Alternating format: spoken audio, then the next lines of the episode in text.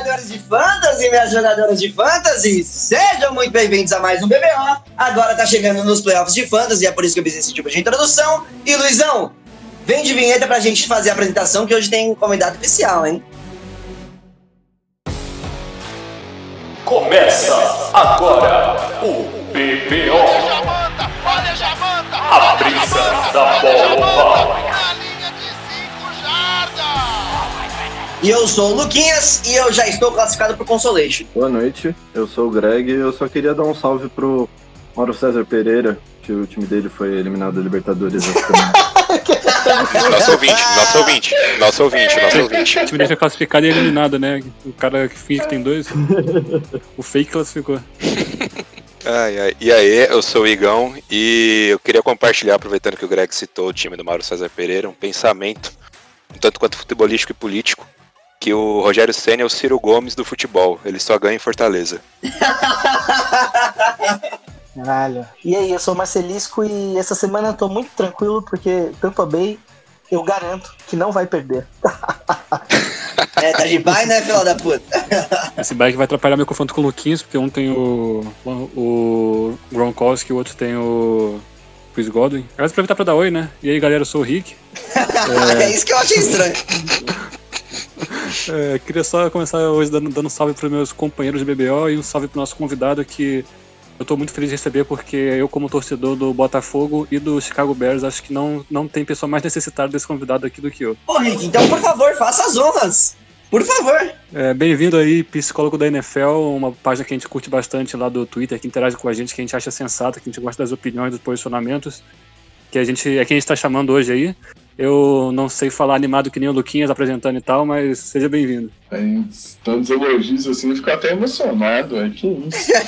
ah, merece.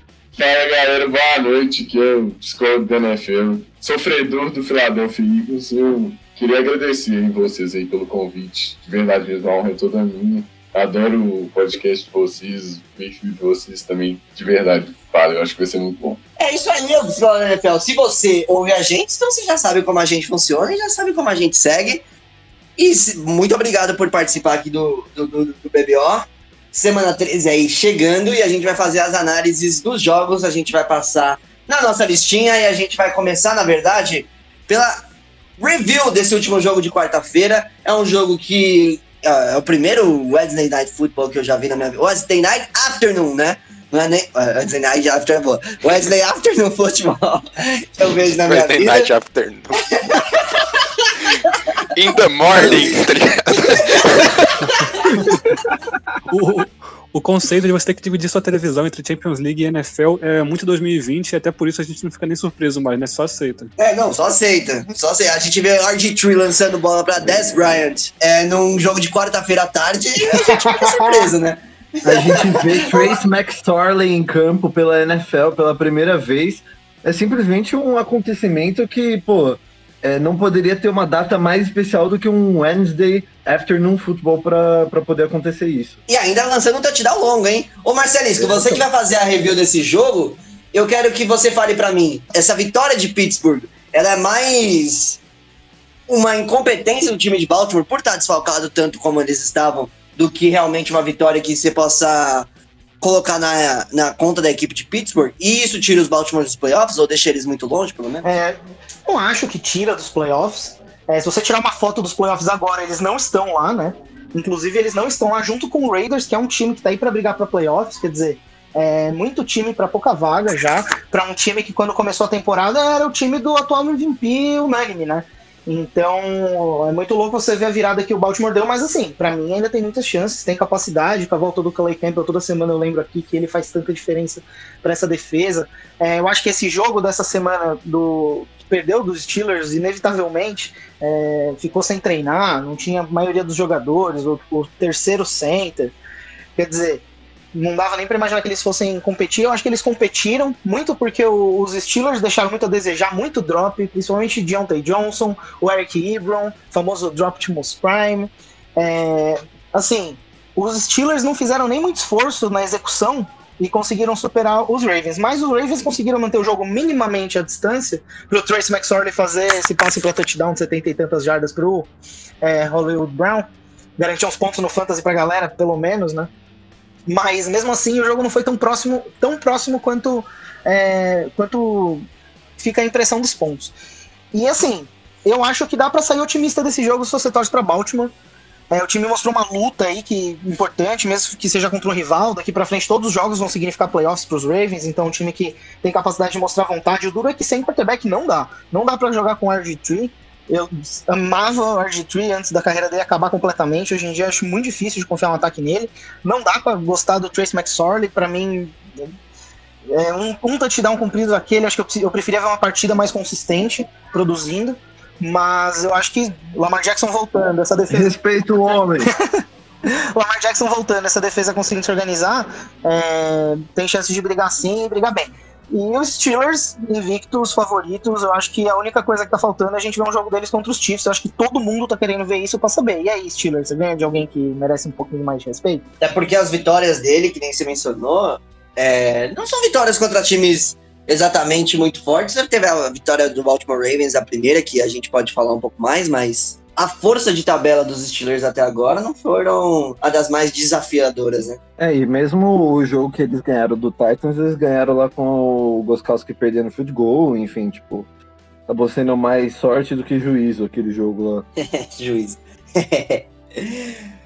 e ô Marcelinho, você deu aquela separada de dica pra gente? Ou dica, dica de, de- do passado, né? Não tem nada a ver. Vamos seguir então Exatamente. pros jogos, os jogos que tem essa semana. Essa semana não tem Thursday Night, então a gente vai direto pra domingo e a gente vai poder falar sobre o Atlanta Falcons e New Orleans Saints. É isso mesmo, Greg? Você que vai chamar essa primeira aí. E é um jogo que você gosta muito, ainda mais que a última vez que vocês se encontraram aí, o Cameron Jordan, ele jantou, almoçou e tomou café feito de Matt Ryan, né? É, mais uma Falcons Hate Week. é, a torcida do Saints sabe muito bem como é que é. Depois daquela primeira vitória no primeiro jogo com o Taysom Hill de titular, anima, com certeza. Mas, pô, de novo eu vou falar, o time do Atlanta Falcons é melhor do que o recorde deles indica. Está 4-2 com o Raheem Morris e está tendo performances defensivas muito boas. Inclusive, eu me fudi no Fantasy por causa de uma performance defensiva dele sensacional na semana passada contra a equipe do Oakland Raiders e do, do Oakland Raiders, do Las Vegas Raiders. E, pô, é, assim, é, o, o Derek Carr sofreu int, sofreu três fumbles, aí eles ainda cometeram mais um fumble, foram cinco turnovers, a defesa de, de Atlanta jogando muito e pode realmente apresentar um- uma dificuldade razoável para a equipe dos Saints, que assim, os Saints na semana passada, eles tiveram um jogo que foi muito atípico, que basicamente o Saints queria só correr com a bola e manter ela é, na sua posse, enfim. Tanto que o Latavius Murray teve um monte de carregada, quase 20 carregadas, o Camaro teve mais de 10, o Taysom Hill também teve 10, teve dois TDs corridos. E, enfim, o Saints bas- basicamente só correu com a bola, 44 corridas no jogo inteiro. E, pô, é- é- vai ter que ser um jogo diferente desse, sabe? Vai ter que ser um jogo mais parecido com o que o Taysom Hill fez na primeira partida, que ele passou das 200 jardas passando e errou só cinco passes. É, tem que ser mais isso do que esse Taysom Hill da semana passada, que até sofreu interceptação e tudo mais. Porque é uma defesa do, do Falcons que cada semana que passa vem melhorando. E, pô, por mais que o Saints tenha dominado o primeiro jogo, tudo é, envolve muito ah, o que a DL do Saints conseguiu fazer com a L do Falcons. E eu continuo achando que a DL do Saints é melhor que a OL do Falcons. Mas eu acho que também a OL do Falcons vai vir pelo menos um pouco mais preparada para que não seja a festa que foi na semana há duas semanas atrás, né? Que o Cameron Jordan teve quatro sacks, Trey Hendrickson, não sei o quê. É, enfim, oito sacks no total da equipe. E, enfim, é, não acho que isso vai se repetir. É, e acho que vai ser um jogo parelho. Acho que o Saints até leva, já vou até dar meu palpite aqui. Mas eu acho que vai ser um jogo parelho, de verdade, vai ser um jogo difícil. E vai ser um jogo que pode muito bem ser decidido no- nos momentos finais. E aí o Matt Ryan precisa voltar para ser, né? Isso depende muito se o Julio Jones for jogar ou não. Porque ele ainda tá questionável para essa semana e a gente sabe o quanto que o Julio Jones faz falta, né, pro, pro ataque do Falcons. O Matt Ryan não tem andado tão bem nessas últimas semanas quanto no começo da temporada, mas ele continua sendo um quarterback ali top 10 da NFL. E, enfim, se o Julio Jones jogar, eu acho que o Falcons tem, tem uma boa chance de pelo menos ficar no jogo. E claro, a, a possível volta, provável volta, na real, do, do Todd Gurley também ajuda bastante. Né? E você acha, Greg, que pode haver uma zebra aí ou não? Olha, é, é um dos jogos da rodada que, que eu acho que poderia dar uma zebra sim, porque é um time que, como eu falei, o recorde não indica exatamente o que o time está produzindo, acho, nesse momento, assim. Então, é, eu vejo esse time do Falcons mais como um time ali de, é, sei lá, uns 6-6, alguma coisa do tipo. E, enfim, acho que eles têm um, um time que vai dificultar bastante esse segundo jogo pro Saints. Jogo contra rival de divisão é sempre difícil, né? Os caras conhecem bastante uns aos outros. E lesões na, na linha ofensiva do, do Saints também podem dificultar, né, para a equipe de New Orleans. Com certeza, mas aí, Greg, vai, vai de opinião sobre o resultado do jogo e dica do Fantasy, por favor. Bom, como eu falei, a minha opinião sobre o jogo, acho que vai dar Saints, mas um jogo bem apertado. E a minha dica de fantasy eu não preparei, então eu vou no óbvio nesse momento. Latavius Murray está trending up, Alvin Kamara está trending down. Então, nesse momento, se você for lá no waivers da sua liga e o Latavius Murray ainda estiver disponível, tente pegá-lo, porque enquanto o Taysom Hill estiver jogando como quarterback titular do Saints, o Saints vai ser um time que vai correr muito mais e vai querer usar muito mais da Power Run, e aí entra muito mais Latavius Murray. Ele teve mais oportunidades no total, tanto targets quanto rushes na semana passada que o Camara, produziu mais, fez touchdown e acho que ele tende a continuar assim, pelo menos enquanto o Breeze estiver fora. Vamos seguir contra a rivalidade de divisão, então. Dessa vez a gente vai para a NFC Norte e a gente tem uma rivalidade que, ô Rick, essa rivalidade você gosta de ver, ainda mais contra o Biscuit de titular, é isso mesmo? É, é, é isso mesmo. É... Não falar que eu gosto de ver, gosto de ver, porque se eu chegar aqui e falar, puta, eu adoro ver um Bears e Lions, aí também é difícil vocês acharem que é, eu tô não, é, não, né? é, é difícil ter prazer em ver o Bears e Lions, é verdade. Mas, cara, o jogo realmente é aquele jogo que só eu vou assistir no, no, no domingo. São dois times que chegam é, em baixa, com uma, com uma sequência de derrotas aí. E, pô, Detroit até mandou embora o Matt Patricia já no meio da, no meio da temporada que a gente já ficava em dúvida se eles iam mandar ou não, né? Porque normalmente eles gostam de mandar embora técnico que tá indo bem, não técnico que tá indo mal, técnico que tá indo mal eles deixam. Porque eles gostam de não ter o que fazer em janeiro e tal, faz parte da tradição deles, não julgo. E assim, eles mandaram embora, então agora o técnico interino vai ser o coordenador ofensivo, né? Que é o Darrell Bevel. E ele falou que tá super empolgado essa semana, que é uma grande oportunidade, tem uma temporada aí e tal, mas assim, não sei também até que ponto ele está sendo considerado como efetivo, sabe? Porque o ataque do Lions ele também não está produzindo nada. E eu não acho que é um ataque ru ruim, não. Acho que tem boas peças. O, o Stafford é, acho que é um bom jogador. Não sou tão fã dele quanto, quanto eu sei que outros companheiros meus aqui são. Mas eu, mas eu, mas eu, eu entendo que sim, ele está sendo desperdiçado em Detroit, como, como o Megatron já foi, como o BSL já foi. Enfim, o ataque tá, tá tão mal, né? Hum, vamos ver se ele consegue um ânimo. Daí agora também o corredor defensivo Corey Andlin, vamos ver como ele vai sair com a chance de aparecer mais, porque antes o Matt Patrícia que comandava mais a defesa. Não sei o tanto que o, o, o Corey mandava lá, mas assim, uma defesa que veio muito mal, deixa feira com lesões sim, principalmente na, na, secundária, mas que é muito mal treinada, muito previsível, com o Matt Patrícia é, não dava leituras difíceis para os outros quarterbacks adversários. É, não fez isso com o Trubisky no primeiro jogo, que é um quarterback que ele tão mal defesa adversários, né?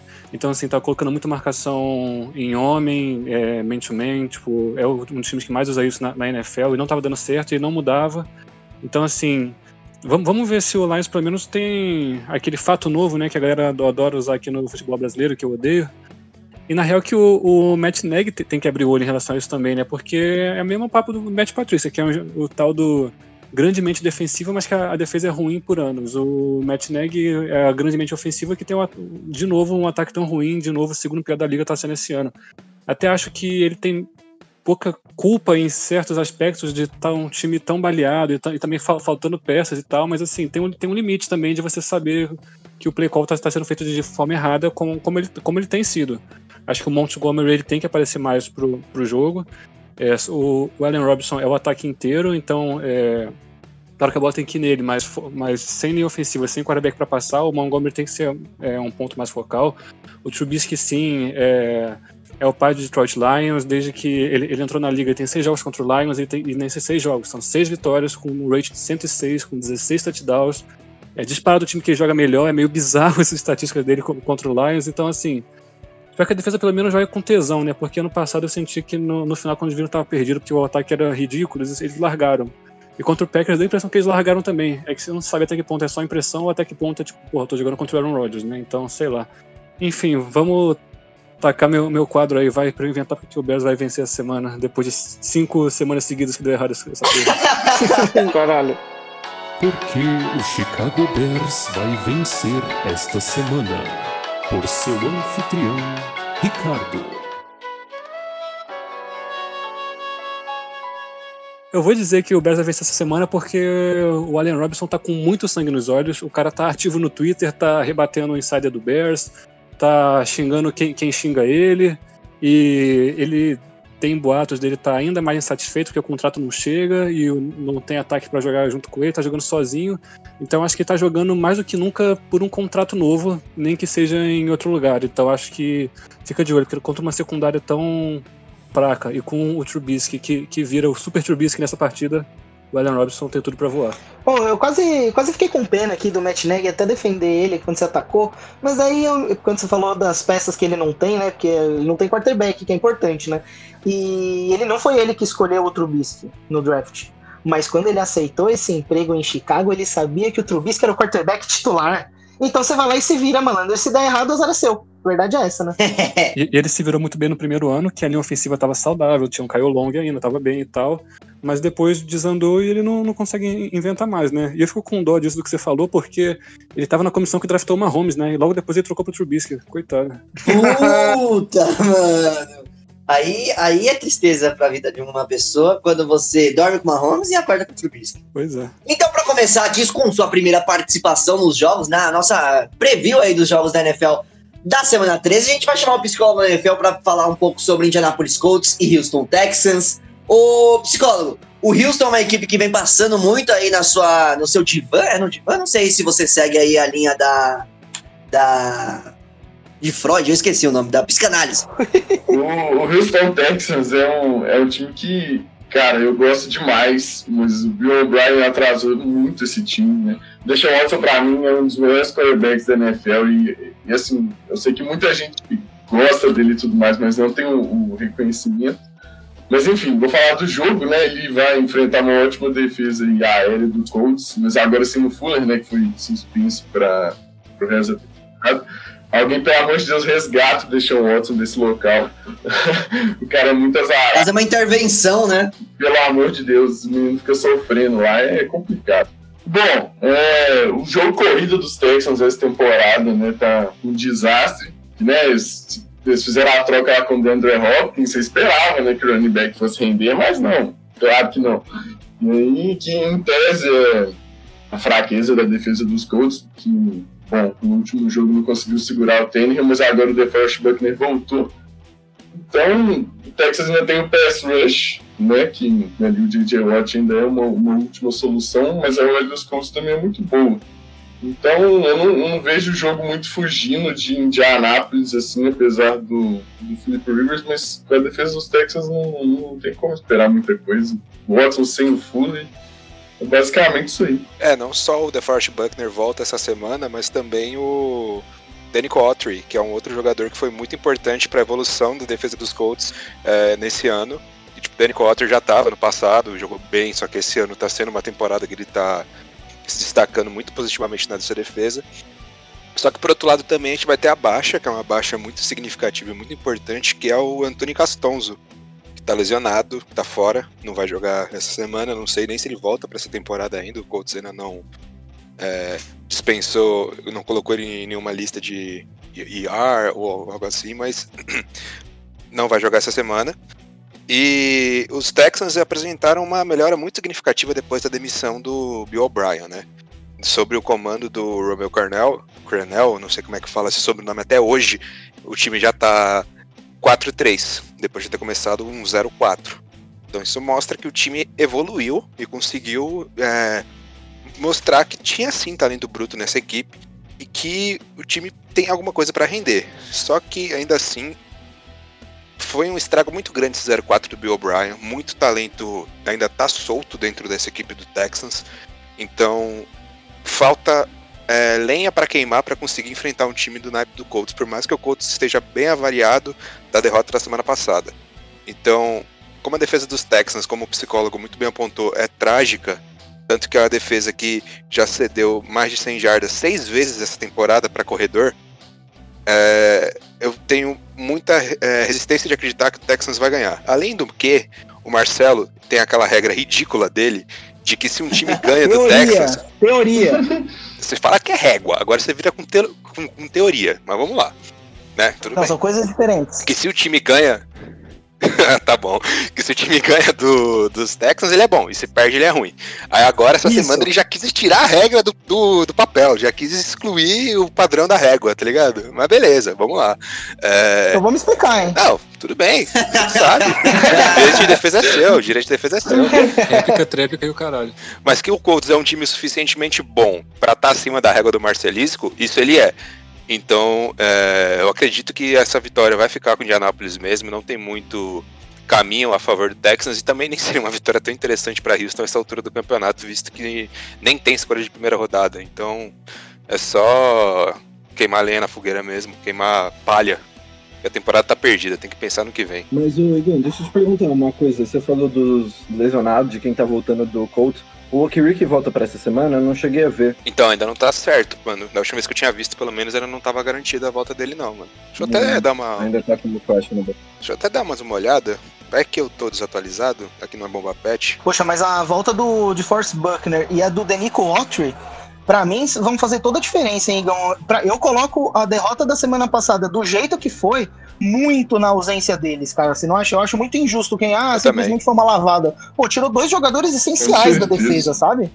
Sim, e tipo, também teve o fato que eu já havia mencionado. É, você tá com o meio da defesa aberto contra o Den é, Derrick Henry. E ainda você tem uma aula de bloqueio. Que foi uma aula de bloqueio que o Titans Sim. fez, tá ligado? Foi lindo mesmo. não conseguia deixar nenhum dos jogadores é, da secundária ou dos linebackers chegarem perto do Derrick Henry toda hora. Tipo, o, o Darius Leonard já é um monstro parando o corredor. Todo mundo sabe disso. Mas ele não chegava perto. Não teve uma corrida em direção a ele. E toda vez que ele tentava chegar, ele encontrava uma barreira. Foi uma aula de ataque aquilo. E perder o meio da defesa para parar corredor é mu- muito fundamental, cara. Total. Isso acaba que influencia diretamente no resultado mesmo, que nem você falou. Essas duas voltas são importantíssimas. Danny Coulter estava fora por Covid, agora tá de volta, então só ver como é que vai estar a saúde de- do DeForest Buckner. É, e assim, não era como se fosse qualquer running back do outro lado também, né? Exato. Então, um, um cara como o DeForest, assim, que é, faz tanta diferença numa defesa, é, fez muita falta justamente contra um, talvez o melhor running back da NFL até agora. Era uma porra de uma locomotiva que tava passando ali por cima. ô, ô, psicólogo, só pra, pra ver se você tá atento aí, você já conhece nosso quadro e como a gente termina cada jogo e como a gente passa pro próximo jogo, que é perguntando a opinião sobre o resultado do jogo e também se você tem uma dica de fantasy, eu não tenho certeza se você joga, mas um jogador aí que você acha que pode se dar bem dentro desse jogo aí de Indianapolis Colts e Houston, Texas, normalmente jogador de ataque. Eu vou passar pro Igor primeiro, depois você vai, que vou te dar esse tempinho pra pensar. Ô Igão, você separou aquela lá? Separei, separei. Eu acredito que vai dar Colts, eu acho que o Colts vai ganhar, né? E já acertei sete vezes ao longo da temporada, então acho que eu vou acertar mais uma.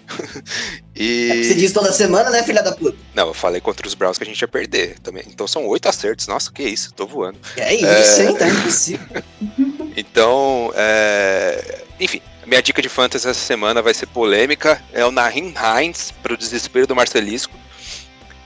Porque a defesa dos, dos Texans, perdão, é muito ruim parando o jogo corrido e o Philip Rivers é muito ruim passando a bola em jogo confortável. Então eu acredito que quem vai ter mais snap vai ser o, o Hines, que é um jogo que acaba que favorece mais o estilo de corrida dele do que o estilo de corrida do Jonathan Taylor.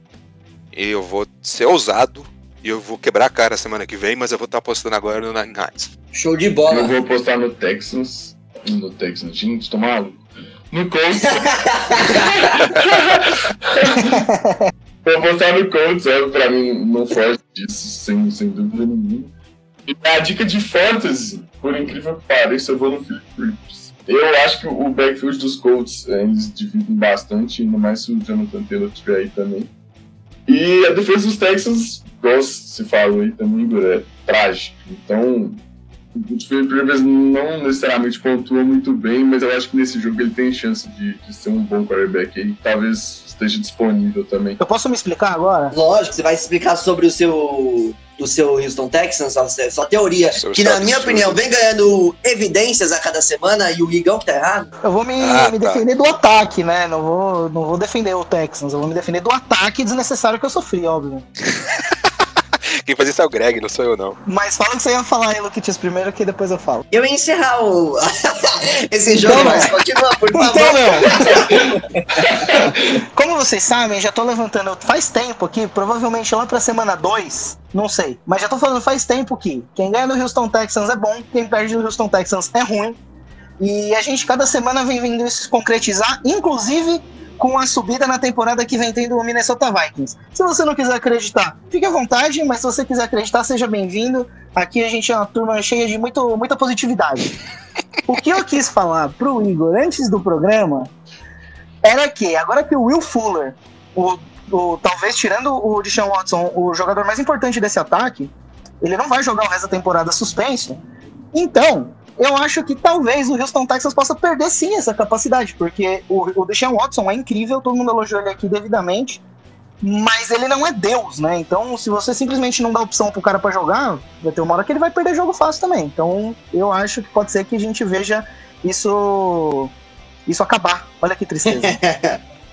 É, Marcelisco, eu acho que pra provar que sua teoria estava certa, ela tem que se provar semana após semana. Se tem uma quebrinha ali, talvez ela, ela, ela possa vir ao chão aí. A gente tem que ver, a gente vai ter que analisar com cuidado. É que pro Marcelo não tá errado, ele fala que já deu, entendeu? Aí fica Não, fácil. não, não. Então tá bom, então tá bom. Eu tenho uma aposta pra fazer com você, Igor. Eu tenho certeza que você vai aceitar. Posso propor? É do Y?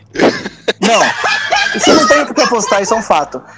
Eu vou apostar com você que o Minnesota Vikings vai pros playoffs na NFC. Ah, Que também, isso? Calma Caralho, aí, calma aí, calma aí, calma. Não, vamos guardar essa pra mais tarde, que essa daí é pesadona, essa daí é pesadona. Porque o Houston Texans ganhou, o Minnesota Vikings ganhou do Houston Texans e tava tendo uma temporada lamentável. De repente o time encaixou e começou a jogar bem. Cara, Porque não é ruim. Entendi. Jogar bem é forçar a barra, A gente vai lá. guardar, vamos guardar essa, Marcelisco. Vamos guardar que você tá na fala do o cara Minnesota defendendo o Texas na inclusive. frente do Igor, defendendo o Vikings na minha frente, ele tá afrontoso. Tá hoje. 3-1. Tá prontosa. Mas vamos seguir. A gente vem então. Ah, a gente vem comigo, na verdade. A gente vem de Cincinnati e Miami. A gente vem com o jogo da, da. Lembra aquela rodada passada? Aquela rodada 15 ou rodada 16 que a gente falava no começo. Puta, mano, os dois times zero, zero, vão chegar com zero vitórias. Vai ser a disputa pela pick 1. Vai ser a disputa pelo Tua, né? Os times estavam tancando pelo Tua e rolou toda aquela coisa que Joe Burrow jogou demais, Tua se machucou. Tua parou ali em Miami, Joe Burrow parou ali em Cincinnati, então as coisas meio que ficaram como eram esperadas desde o começo da temporada, porque o começo da temporada de Miami foi pior, né? Mas para esse jogo as coisas estão totalmente diferentes, ainda mais porque Miami eles vêm numa crescente, numa crescente não, né? Eles tiveram a crescente, aí deram uma, tiveram uma derrota ali inesperada para a equipe dos Broncos e agora venceram o último jogo novamente vão poder brigar pelos playoffs esse ano, enquanto a equipe de Cincinnati perdeu o Burrow, perdeu seu, seu principal jogador. Aí perde o Joe Mixon também, que tá no injury reserve, e aí esquece qualquer tipo de, de temporada produtiva para a equipe de Cincinnati, é pensar no ano que vem. E esse jogo em específico é um jogo que tem muitas implicações para a equipe de Miami e também para a equipe de Cincinnati, mas só que dos lados opostos do espectro, né? A gente tem Miami brigando pelo playoff, como eu mencionei, e vai ser muito importante ganhar de um time ruim para manter esse, esse recorde muito mais próximo do, do wild card do que com uma derrota, obviamente, né? E aí para a equipe de Cincinnati, acho que é a questão toda de tancar, a questão toda de vai ter o pior recorde possível, porque não tem os seus melhores jogadores, e eu acho que a defesa a gente já não esperava nada, a secundária a gente já não espera nada, e não tem muito o que esperar para essa partida também e para o resto da temporada. E é por isso que, se eu, for, se eu for permitido de dar uma dica de fantasy aqui nesse programa, É. porque eu tô indo pro Consolation e não posso falar muito bem sobre Tá isso permitido. que injustamente, né? eu- é permitido porque você você tá com menos pontos que eu, né? Mas só que você tá próximo de um bye ou próximo de um consolation. É, fantasy é uma loucura. Eu vou então com a dica de fantasy pra semana, ainda mais porque a gente não tem a certeza que Tua volta e Ryan Fitzpatrick pode jogar, e isso significa que esse cara tem uma conexão interessantíssima com o Devante Parker. Ano passado eles tiveram um, um final de temporada principalmente excepcional, me ajudou muito a chegar à final perder para Marcelisco. E esse ano espero que me ajudem também em outra liga, porque pegar essa secundária do Cincinnati Bengals, eles vão ter bastante espaço para trabalhar. E obviamente, se você tiver a defesa dos Dolphins, é uma defesa que você pode startar, porque a equipe de Cincinnati vem jogando com seu quarterback reserva, a equipe de Cincinnati não tem o seu running back titular, e essa defesa dos Dolphins, além de gerar muitos turnovers, provavelmente vai segurar Cincinnati para poucos pontos essa semana também. Alguma dúvida aí? Alguma dúvida não? Alguém quer adicionar alguma coisa aí nessa rodada, nesse jogo? Não. É, o silêncio. O, o, o, o, Não, até por isso a gente deixa pra você o jogo. Exa- exatamente, eu acho que eu fui o último a, a pegar os jogos da semana e vocês falaram, ah, mano, ninguém quer fazer esse jogo. Deixa o Luiz fazer. Esfrega na nossa cara o nosso desinteresse nesse jogo, Lucas. Aê, torcedor de Miami, torcedor de Cincinnati, alô Paulo Tunes, alô nossos torcedores e ouvintes de Ohio. Ninguém tava interessado, mas caiu nas minhas costas e eu tanquei, tá bom? Vamos, Marcelinho, vamos com o jogo que você gosta de falar. É, pra começar, que eu, sou- eu não tô bancando o Minnesota Vikings o ano todo, eu tô bancando o Minnesota Vikings desde a semana 4, quando eles venceram o Houston tá. Texans na régua moral da NFL. É, cara, eu acho que assim, é um time que tá na ascendente, ele tá 4 e 1 nas últimas 5 semanas. É, eu sei que ganhou de Lions, ganhou de Bears. É, eu confio muito mais no Panthers, imagino, do que o torcedor médio. Eu acho que é É, uma vitória. ganhou, ô, ganhou de Bears, o Bears ganhou de vocês. Mas não é a hora de diminuir o Tampa Bay. Eu tô dizendo que a, vitória do Chicago Bears na primeira metade da temporada valia um pouquinho mais. Não, tu- tudo bem. Ele tava não, 5-1, desculpa, né? Masterisco, é, não, não, não quero brigar, não. Foi, foi, foi sem querer. foi, foi sangue quente. Bandido. Mas é um time que encaixou um pouco, né? O, o, o Kirk Cousins, não sei se vocês sabem, ele em rating de quarterback, ele é o terceiro da NFL. Atrás do Deshaun Quê? Watson e do Aaron Rodgers nas últimas Não, não, três mas- semanas. Exatamente. Ah, tá, ah, tá. Umas três semanas já. nas últimas três semanas. Perplexo. Ele tá em terceiro da NFL, atrás do Deshaun Watson e do Aaron Rodgers, na frente do Patrick Mahomes. Assim, é brilhante, é o melhor jogador do mundo? Não é, mas ele é um quarterback competente num ataque que tá sabendo usar a sua melhor peça, que é o Dalvin Cook. É, o problema é que o Dalvin Cook machucou semana passada, ele voltou pro jogo, mas é, é uma história a se acompanhar, porque eu acho que conforme o Dalvin Cook vai, o sucesso do ataque do Minnesota Vikings vai também. É, do outro lado é o Jacksonville Jaguars, Mike Glennon de quarterback. Não dá nem pra saber se vai ter o corpo de titular de wide receivers em campo, seja Jake Shark Jr. ou Lavisca Chenot. E aí já quero até adiantar a dica, a dica do Fantasy. Tem um wide receiver chamado Colin Johnson no Jacksonville Jaguars. Pouquíssimas ligas devem ter esse cara é, em algum elenco, então corre pegar, porque a secundária do Minnesota Vikings cede muito touchdown para wide receiver. É uma das defesas da, da NFL que mais cede touchdown para wide receiver. Tem uma secundária muito jovem, Jeff Gla- Gladney, Cameron Dentler, que eu nem duvido que vão ser bons jogadores no futuro, mas hoje eles cedem muito, muito touchdown. Então, se você estiver desesperado, e essa é uma semana onde talvez você precise de wide receiver, Colin Johnson é uma opção e vai estar livre. É, então é isso. Eu acho que vai dar Minnesota Vikings, é um time melhor. O, o Jaguars está numa sequência de 10 derrotas, mandou embora o general manager. Não entendo muito bem porque não mandou embora o Doug Marrone também, é, mas aceito. Fico aí algo a se observar. E é um time que simplesmente não tem peça suficiente para conseguir jogar contra esse time do Minnesota Vikings, que tem se mostrado nas últimas semanas. Boa, Marcelisco. Apesar da derrota pro Dallas. Eu sei que perdeu do Dallas, tá? Eu sei que o Minnesota Vikings perdeu do Dallas Cowboys. Eu sei, essas coisas acontecem também. Acontecem na NFL e acontecem na nossa vida numa derrota inesperada. O que não pode é ter uma derrota inesperada toda semana, porque aí já começa a ficar esperada e parecido com uma vida de, de pessoal daqui da, da- do grupo como eu, né? Mas vamos seguir então de Las Vegas Raiders e New York Jets. A gente vem de Ricardo, a gente vem com um jogo que. Ô Rick, New York Jets tá ali forte. A gente já falou agora de Jacksonville Jaguars. Essa é a disputa pela pick 1. E do outro lado, a gente tem Las Vegas. Ainda dá pra chegar nos playoffs? Eu acho que dá, obviamente, mas você confia? Eu confio parcialmente. Acho que, assim, frente os rivais também cambaleando, é um time que, que tem, tem certa força. Acho que eu até apostaria no Las Vegas nos, playoffs. Assim, eu peguei esse jogo mais pra falar dele, porque eu não gosto de passar a oportunidade de falar mal do Adam Gaze. Eu acho que, assim, elas têm que ser aproveitadas. Então, assim, o Jets ele tá com esse 0-11 e vindo com força pro, pro 0-16. E, tipo, com força mesmo, é, eu tava dando uma olhada na, na força da tabela restante é, é, pro, pros cinco jogos. E, Cara, o Jets tem a segunda tabela mais difícil da NFL inteira na, Oh, sério? em, em quantidade, quantidade dos- de vitórias dos adversários dele agora até o final. Então, assim, o 0-16 tá, tá, tá vindo forte.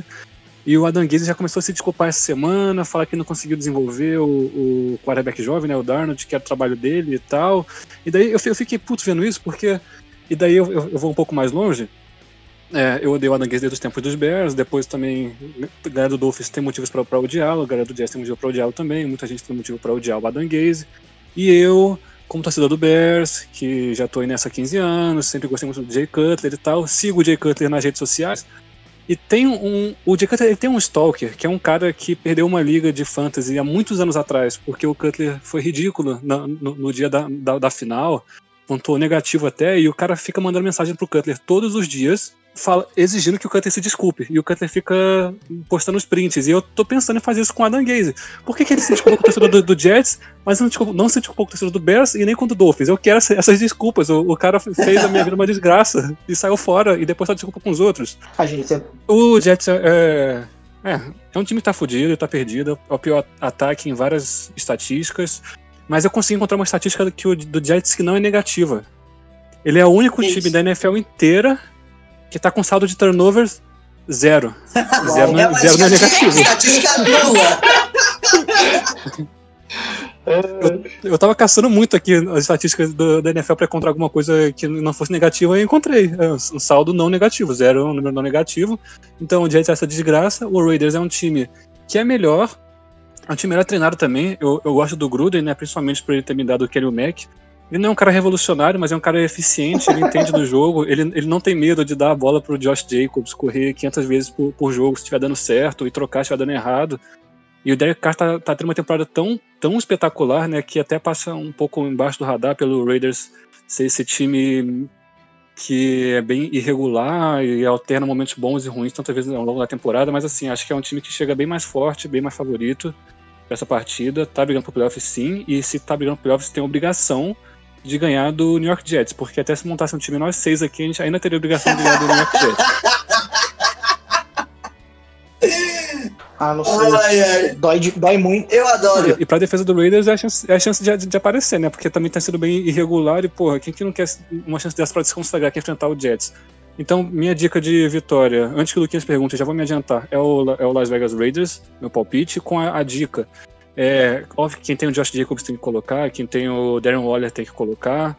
É, o Derek Carr não tenho tanta certeza assim, porque as- muitas vezes os quarterbacks adversários nem precisam fazer muita coisa para ganhar do Jets. É, é só pisar em campo, dar bola pro running back, a defesa roubou a bola e não precisa nem lançar 10 bolas, já, já venceu o jogo. Então eu vou dar a dica da defesa do Raiders. Eu acho que assim, quem enfrenta o ataque do Jets tem uma chance boa de se consagrar e a defesa do Raiders é um bom streamer essa semana. Bom, meu garoto, você, vo- vo- vocês falam sempre assim, antes que o Luquinhas pergunte, eu acho que vocês não estão gostando muito dessas perguntas, não, hein? É a gente tá preparado. A gente tá preparado. Vamos seguir com. Pra mim, vocês colocaram esse jogo como um jogo médio, mas pra mim esse jogo vai ser um jogão. Porque vai ser um jogo muito interessante e o psicólogo da NFL tá aqui pra falar dele, porque a gente tá falando sobre o, o seu paciente atual aqui no seu divã, né, o psicólogo? A gente tem Cleveland Browns e Tennessee Titans. E, psicólogo, o que você espera dessa partida aí? E, principalmente, por que, que o Cleveland tá lá? No seu divã, no caso, né? É, eu, eu tinha separado aqui pra fazer meu mexão, você já fez pra mim, pô, pô, trabalho. Mexer nada que eu não ganhei nada com isso, né? Mas assim, Não ainda! escrevi o texto aí dos Browns. Não ainda, não ainda, bom ponto. Eu escrevi o texto aí dos Browns no meu Twitter pra quem quiser acessar e ler. Que esse time dos Browns é um time muito diferente do que a gente está acostumado, né? Você pensa que os Browns, ah, time 016, time fracassado, time que ninguém liga. E aí, desde que o Baker Mayfield chegou, e agora principalmente com o Stefanski, esse, esse time é um time diferente, né? O elenco é muito novo, tem espaço no teto salarial, então eu não tô falando que o Browns é um contender ao Super Bowl agora que o Baker Mayfield é um quarterback top 10, mas fica de olho nesse time aí daqui pra frente. Mas então, falando da- do jogo em si, esse jogo é um jogo do Forrest Gump, né? né? Correr, correr, correr. E, bom, você tem o Derrick Henry de um lado, né? Que é provavelmente o melhor quarterback da NFL nessa temporada, tá liderando a liga em jardas, em jardas por jogo, já tem acho que 12 touchdowns, se eu não tô enganado. E do outro lado você tem o Nick Chubb e o Kevin Hunt, né? Que fazem um, o backfield que o, o Browns é principalmente o time que corre com a bola também. Aí eu fui olhar as defesas e a defesa dos Browns, apesar do, do jogo ruim, né, contra os Jaguars, que o, o James Robson correu bastante, é uma defesa top 10 contra a corrida. Então, assim, o Henry também vem aquele bom jogo contra o Colts, né, que a gente mesmo falou aí que tava ali com, sem as peças, algumas peças como o, o DeForest Buckner, mas talvez agora o Garrett volta também, né, talvez eles podem conseguir dar uma limitada no Derrick Henry também, porque não dá para parar o cara, né. E já do outro lado, a defesa terrestre dos Titans está ali no meio das estatísticas, então o Nick Chubb talvez leve uma vantagem aí. E, cara, esse jogo é, meio, é bem difícil de prever. Para mim, vai ser um, um jogaço também, sinceramente. Mas eu acho que vai, já vou me adiantar aqui também, né? Vai acabar dando Tennessee pela diferença entre os quarterbacks. Ah, o Baker Mayfield tá, tá melhorando, não sei o quê, mas ele continua sendo um quarterback ali mediano e o Tannehill tá fazendo uma boa temporada, né? E ele e o Derrick Henry ali é uma dupla letal, assim, pra mim. Então, pra mim, é, vai dar Tennessee esse jogo aí. Se você gosta de ver quarterback passar na bola, não assiste esse jogo. Não, porque... ia falar, até tu tá se adiantando a mim. Ninguém quer ouvir as perguntas. Calma, pergunta você pode mandar, tô falando só o palpite aqui, vai dar Tennessee. Uma coisa que acho que a minha parte favorita da sua coluna sobre o Brown essa semana foi o otimismo que você enxerga no Baker Mayfield, que eu enxergo também. Eu acho que ele tem um cara com muito potencial e ele pode muito melhorar. Mas eu acho que o que, o que diz mais sobre o otimismo do time como um todo é justamente o Browns ter um elenco que consegue superar um dia ruim do Baker Mayfield. É por isso que eles estão 8-3. Exatamente. Em temporadas anteriores, em temporadas anteriores o Baker Mayfield tinha um dia ruim e o Browns não tinha nem conversa. Hoje em dia é o Miles Garrett de fora e a defesa do Browns consegue desempenhar é, em alta performance. Então assim, eu tô empolgadíssimo com o Browns. Acho que esse jogo vale a temporada do Browns. Se ganhar esse jogo, difícil de segurar a hype primeira temporada em quanto tempo que eles vão ter mais vitória do que derrota. Só isso já vale, já vale a festa. Só que se eles ganharem esse jogo, eles com para mim, ganhou esse jogo, eles com certeza vão pros playoffs.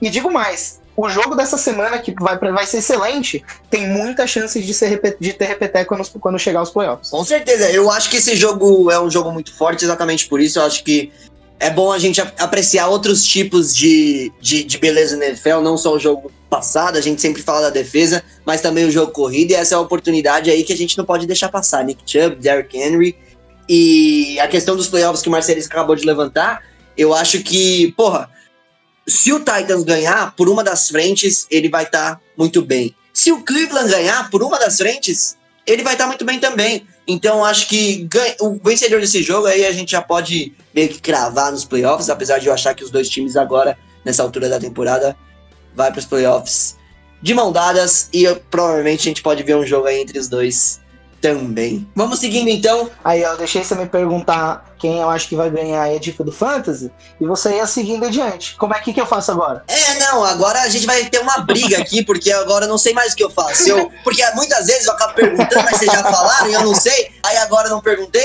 e vocês não deram. Então eu vou de psicólogo primeiro e depois a gente vai com a traíra do Marcelismo. Ô psicólogo, você já deu sua opinião sobre quem vai ganhar do jogo, mas só dica de Fantasy, tá preparadinho aí? Ô, assim, pra mim, Véi, não, não, tem muito o que fugir além do, dos running backs, né? Vou falar, ah, esse cara é o Derrick Henry, esse cara é o Nick Chubb.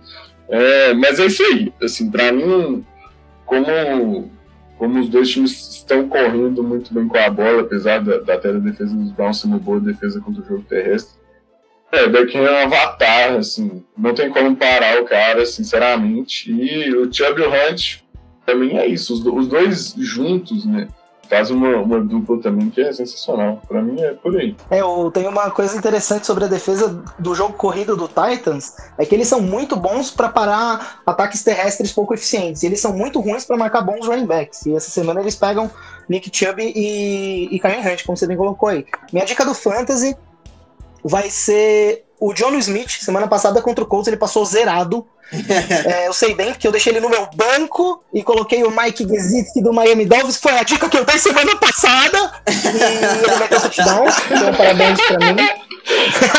então, minha dica semana é pro John Smith, porque o, o, Browns é o time que permite a, a segunda maior marca de ponto pra Tyrande, de ponto de fantasy pra Tyrande. E nas últimas quatro semanas, nenhum time cedeu mais pontos para Tyrande do que o Cleveland Browns. Então, o John Smith, que até essa semana passada ele estava sendo uma boa, um bom titular toda semana. Posso dar uma outra dica? E aí, Só pra terminar. Com certeza, Gregão, por favor. É é um cara que não é muito bem visto porque ele foi uma escolha 5 de draft há uns anos atrás e nunca foi exatamente o receiver que se esperava. Mas eu acho que você pode apostar no Corey Davis essa semana, porque a gente sabe que a defesa do, do Browns está bem baleada, o Denzel Ward acho que ainda não volta essa semana. É, já estão sem o Greedy Williams e o Grandel Pitt do começo da temporada, o safety Ronnie Harrison também tá fora, então é, a secundária tá bem baleada, então acho que ele pode ter uma bela atuação, porque ele tá tendo uma bounce back season bem importante aí no, no ano de contrato dele, né? Que ele vai ser free agent ao fim dessa temporada. Muito obrigado, Greginho. A gente vai jogos. Eu acho, eu acho que apesar de ser uma vitória muito importante pro Cleveland Browns, vai dar Tennessee Titans justamente porque, como o Baker Mayfield pra mim ainda é um cara muito cheio de altos e baixos, não sei se essa vai ser uma semana de altos. Então, eu acho que tem mais chance da regularidade do, do Tannehill favorecer. Confia mais no Tannehill do que no, no Mayfield. E tá certo, no final das contas tá certo. Pois é. Confio mais pra menos coisa, você vê.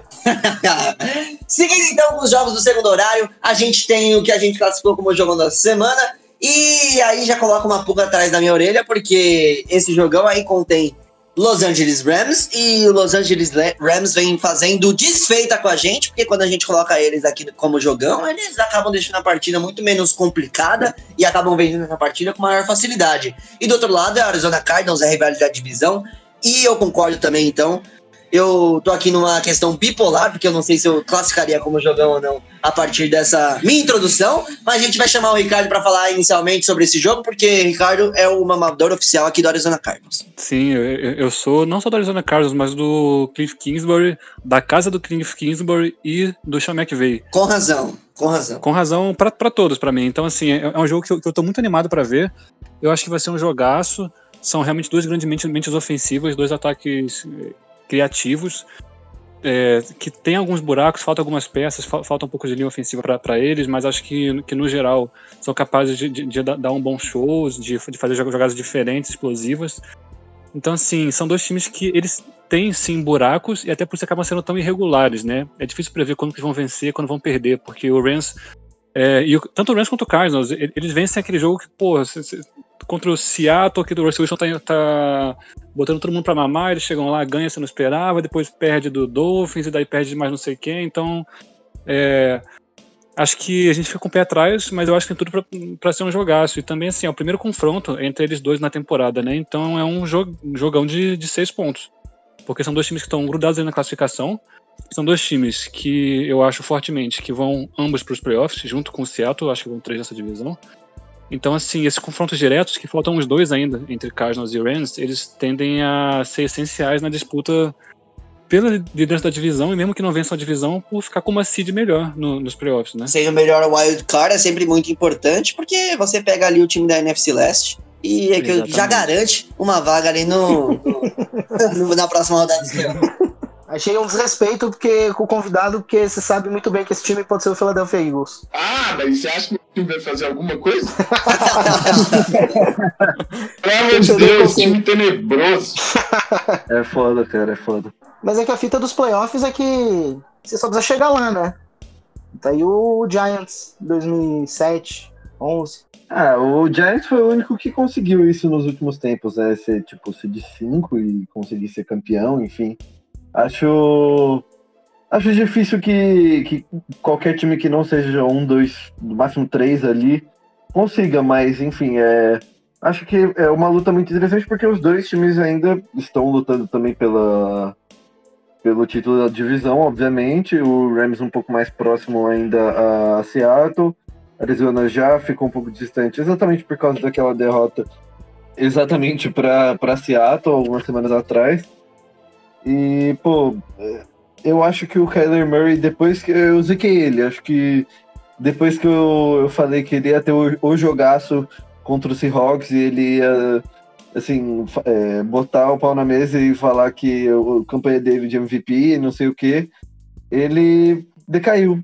Decaiu junto com o Arizona Cardinals, que tem apresentado performances um pouco abaixo do que, que a gente estava esperando. O DeAndre Hopkins mesmo não tá é, sendo tão consistente. Eu não tô falando que ele tá jogando mal, longe disso, mas é, ele não tá sendo tão consistente. Tem jogo que ele vai muito, muito, muito bem. mas tem alguns jogos que ele fica meio apagado, e nesses jogos que ele fica apagado, faz muita falta, né, pro, pro time do Cardinals. E, pô, contra uma defesa tão boa contra a do Ramsey, contra um jogador, um matchup né, tão difícil que ele vai ter contra o Jalen Ramsey, é, é uma coisa que, assim, eu tô muito, muito, muito curioso para ver, porque é, é de sair faísca, velho. É top 5 de, de cada lado, top 5 de cada posição de cada lado, sabe? Pô, até aproveitando, eu não quero passar pano pro Kyler Murray, não, até porque tempos atrás falava assim, Kyler Murray candidato a MVP, né? E como você falou, ele caiu nessas duas últimas semanas e parece que tem muito a ver com uma lesão que ele sofreu no ombro, na semana 11, né? E aí ele, a, a média de corridas, é, seja scramble, seja corridas desenhadas, é, que ele tinha por partida caiu de 9 para 5, que é bem relevante, né? O jeito que ele corre com a bola não é que ele produz muito, ele produz muito, mas ele abre muito espaço para o resto desse ataque, né? Então fica complicado se ele não tá conseguindo correr bem, porque tá lesionado. E a mesma coisa serve para o braço dele, né? Porque a distância do, do arremesso médio dele por tentativa também caiu. E isso, óbvio, que impacta os números de todos os recebedores. Então é complicado um ataque explosivo, de repente, ter o, o seu principal catalisador ali é, comprometido. E, e, essa semana não, não melhora nada, né? Porque se não deu para ganhar do New England Patriots, não vai ser em cima da defesa do Los Angeles Rams, fenomenal. Jalen Ramsey contra DeAndre Hopkins. Eu, acho que é a coisa que eu mais quero ver esse final de semana. Mas Você não gosta vai de X1, semana... né, Marcelisco? Poxa, cara, esses confrontos entre os melhores jogadores de posições exatamente opostas são coisas que, cara, é para ver, né? É, mesmo linha, se você pegar a linha ofensiva do Colts, para marcar o Aaron Donald, o J.J. Watson, tudo coisa legal de ver, né? E, porra, DeAndre Hopkins e Jalen... Eu acho que o Jalen Ramsey é candidato a, a, a, jogador defensivo do ano, tá? Esse é o tanto que eu respeito o Jalen Ramsey. É, esse ano não tem ninguém clear cut, né, mano?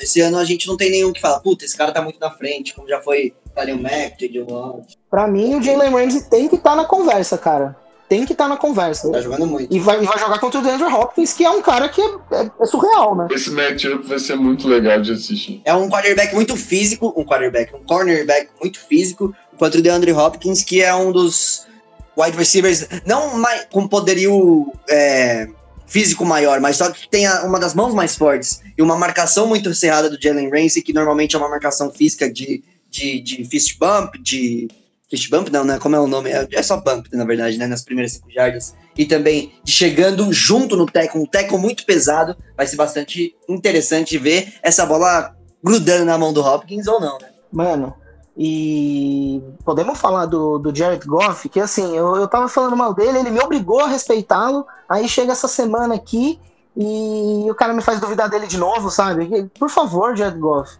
me permita te odiar ou te respeitar, eu só preciso saber. só precisa de uma constância. Ô, psicólogo, fala aí pra gente eu... também. Ah, olha é, aí, ele já tava entrando sem eu chamar. eu sou totalmente hater do Jared Goff. Depois daquela vergonha que ele chama que veio passar no Super Bowl 53, Com certeza. Nossa, eu chamei um tanto de gente pra assistir aquele jogo. Eu falei assim, não, né, foi bom demais, não sei o que, aquele Super Bowl. Bicho, eu torço pra desgraça dessa equipe, mano. Não tem como. Jared Goff é muito. o jogo da semana passada eu dei foi bastante risado. Ele apareceu no quarterback ruim, sensacional. Você, você é dos meus, meus queridos. Eu também odeio muito o Rams desde, desde aquela aparição roubada deles no, no Super Bowl. Roubada, ainda de tirar Muito obrigado, você é muito dos meus psicólogos. Você é muito dos meus. Adorei você já, cara. Não, é nóis, mano. Tamo junto. então vamos passar um por um aí. A gente vai passar ter opinião sobre o resultado do jogo e dica de fãs. Vamos começar lá pelo Ricardo. Ô, Ricardo, por favor, faça as honras. Eu acho que o Cardinals chega mais embaixo do que o Rams para esse jogo, então eu vou postar no Cardinals, é, tendo a obrigação de, de, de, de, se provar mais. E com porque o meu clubismo tende mais. Assim, eu gosto dos dois times, mas eu gosto mais do, do Arizona, então muitas vezes eu acerto no, no, clubismo aqui, quando não é o clubismo pelo Bears, porque daí é desenfreado. E Aí é dica é de fantasy, eu vou dar no Christian Kirk. Eu acho que hum. o Jalen Ramsey vai ficar muito focado no Andrew Hopkins, óbvio, e acho que o Christian Kirk ele vai ter mais espaço para explorar ali. E é um cara que tem, tem, tem crescido bem nas últimas partidas. Perfeito, Marcelisco. Manda aí. Ah, eu acho que é um jogo pro, pro Rams ganhar. O Rams também tá vindo. O Rams também tá um pouco embaixo, né? Acho que vale, vale lembrar. E, e eu confio um pouquinho mais nessa defesa contra o ataque do Cardinals do que o contrário. Então, Rams ganha. É, se você estiver desesperado e não sabe se coloca o Kenyan Drake para jogar, você tem que colocar, mesmo contra essa defesa. Nas últimas partidas, nas últimas três semanas, o Rams deu três touchdowns para running back. O Kyler Murray correndo menos está deixando o Kenyan Drake receber mais bola e tendo mais oportunidade de correr também. Apesar de que vai ser difícil correr, mas se ele pontuar, já valeu, já valeu colocar ele de titular e mais os passos que ele vai receber. E aí, Gregão? Bom, eu vou de Arizona Cardinals, acho que eles conseguem se recuperar nessa semana. Vou apostar junto com o Rick aí. E a minha dica de fantasy é o é Makers. Tá tendo mais oportunidades, agora tá tendo toques mais constantes até do que o meu Daryl Henderson, infelizmente. Então, se você conseguiu pegar o Cam Makers aí no waivers, que estava bem disputado essa semana, pode colocar ele para jogar, irmão. E pra gente finalizar chave de ouro aí, psicólogo, você tem, além do, do seu ódio pelos Rams, uma dica de fantasy? É, olha, eu acho que o, que o Cardinals vai acabar ganhando. Eu, essa temporada, segurei muita expectativa com esse time. Falei que eles iam terminar 8-8, muita gente me xingou. Mas tá aí caminhando assim, não vai sair muito longe disso. Mas eu acho que nesse jogo, é, os dois times estão vindo de derrota, então assim, vai ser muito bom de, de assistir, tipo assim mesmo. E a minha dica de fantasy vai ser o Drake também. É, eu tenho ele numa liga e no começo da temporada ele estava muito 880, mas na semana passada ele pontuou demais e era em tese, né, a defesa do New Patriots é boa, então daí falaram que a defesa dos Rams está tá cedendo bastante ponto aí para running back, então minha dica é aí também. Boa, boa. Vamos finalizar. Eu não, eu não vou dar dica, eu só vou falar que eu acho que os Rams vai ganhar, porque eu não estou qualificado suficientemente para dar dica nesse fantasy que eu, que eu acabei não fazendo meus estudos. Vamos seguir com o segundo jogo desse horário então. A gente vai de New York Giants contra Seattle Seahawks. A gente vai com dois times brigando aí pelos playoffs. E a gente vai de Colt McCoy novamente, porque ó, Daniel Jones está fora por algumas semanas, Greg. A gente vai do nosso queridíssimo Colt McCoy, né? Não é qualquer cara. A gente não tá falando de, de um quarterback reserva qualquer. Não é um RG3, assim. É, é o Colt McCoy, cara. Primeiro de tudo, tem put some respect on his name. É, então vamos lá. Esse time do. Primeiro, a gente tá num confronto de líderes de divisão, né? É legal a gente lembrar disso, porque o New York Giants, com seus 4-7 ali, estão líderes da divisão da NFC Leste, enfrentando o líder da divisão da NFC Oeste. E acho que vai ser um jogo interessante, porque a gente já vem falando isso algumas semanas. A defesa do Giants não é ruim. A defesa do Giants não é ruim. É uma defesa boa. Não é uma defesa excelente, não é excepcional. Mas ela consegue pressionar o quarterback com alguma constância. E tem um dos principais, um dos melhores cornerbacks da NFL nesse momento, que é o James Bradbury, tendo uma temporada simplesmente sensacional. O Rick comentou dele na semana passada. Mas eu não posso deixar de comentar de novo, porque é um cara que tá tendo uma temporada realmente fantástica. E, pô, eu acho que o Giants pode dar trabalho pro Seahawks sim, cara pode dar mais trabalho que o Eagles deu agora nesse último Monday Night. E não sei não, eu tô tô pendendo aí para não ser postar numa zebra, sei lá. Quem sabe? Que, véi, da hora, da hora. Coach McCoy ganhando de, de Russell Wilson, não ia ser bonito? Você não acha que ia ser da hora? A defesa do Giants ganhando essa partida, assim, ó, Pô. pressionando muito o Russell Wilson, porque a gente sabe, né? A OL do, do Seahawks, ela, ela continua sendo lamentável, principalmente na proteção ao passe. o Russell Wilson continua sendo sacado pra caralho essa temporada. E a defesa do Giants pressiona bem. Tem uma boa cobertura. O Chris Carson ainda não tá 100%, teve só oito corridas na semana passada. Até teve um touchdown sensacional, que ele quebrou uns quatro tackles lá. Parecia o Marshall Lynch reencarnado. Mas, é, assim, eu não, não sei se eu confio ainda tanto que ele tá 100%. O Carlos Hyde também não voltou aquelas coisas. E assim, eu não, não tô falando que eu, tô, eu vou apostar com certeza que o Jets vai ganhar. Não, não tem tanta convicção assim, mas é um daqueles jogos que eu acho que pode. Podemos ser uma pequena surpresa assim. É. Pelo menos um jogo bem disputado. Não, mas, ô, ô Greg, ô Greg, você vai ter que apostar nos caras agora, porque só de você falar É, Colt McCoy ganhando do Russell Wilson, você já, é, você já me colocou num, num sonho do qual eu não quero acordar, porque o Colt McCoy, a gente sabe que ele ganha faixa do Russell Wilson no carisma, mas se ele ganhar na bola também, aí ninguém me segura. É, não, aí a gente vai ter que engasgar com a, a piroca dele até, mano, sei lá, a gente fazer um episódio de três horas só tá engasgando com a, com a piroca dele. Podcast pra É. você! Que- é, Eu falo. Ó, o psicólogo tá aí pra explicar. Eu preciso ser assim, é, escatológico o suficiente, assim, pra, pra suprir a ausência, enfim. Acho que que absurdo. foi, foi uma.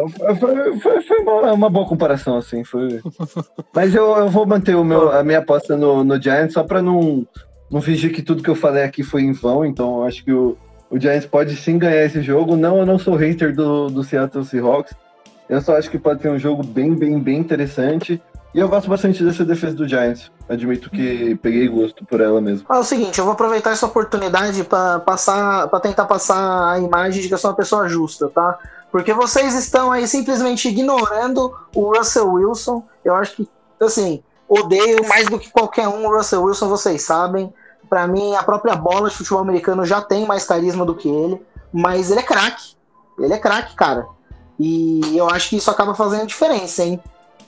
É, gostei demais da aposta porque eu amo ver o Seahawks perdendo, mas eu acho que o Russell Wilson no começo da temporada ele não tava jogando bem pra caralho sem querer, ele, ele é incrível. Então eu, eu, tô, eu tô falando isso porque eu confio que ele vai ter uma boa semana. Já, já tá precisando. Ah, eu também, eu também, eu também acho.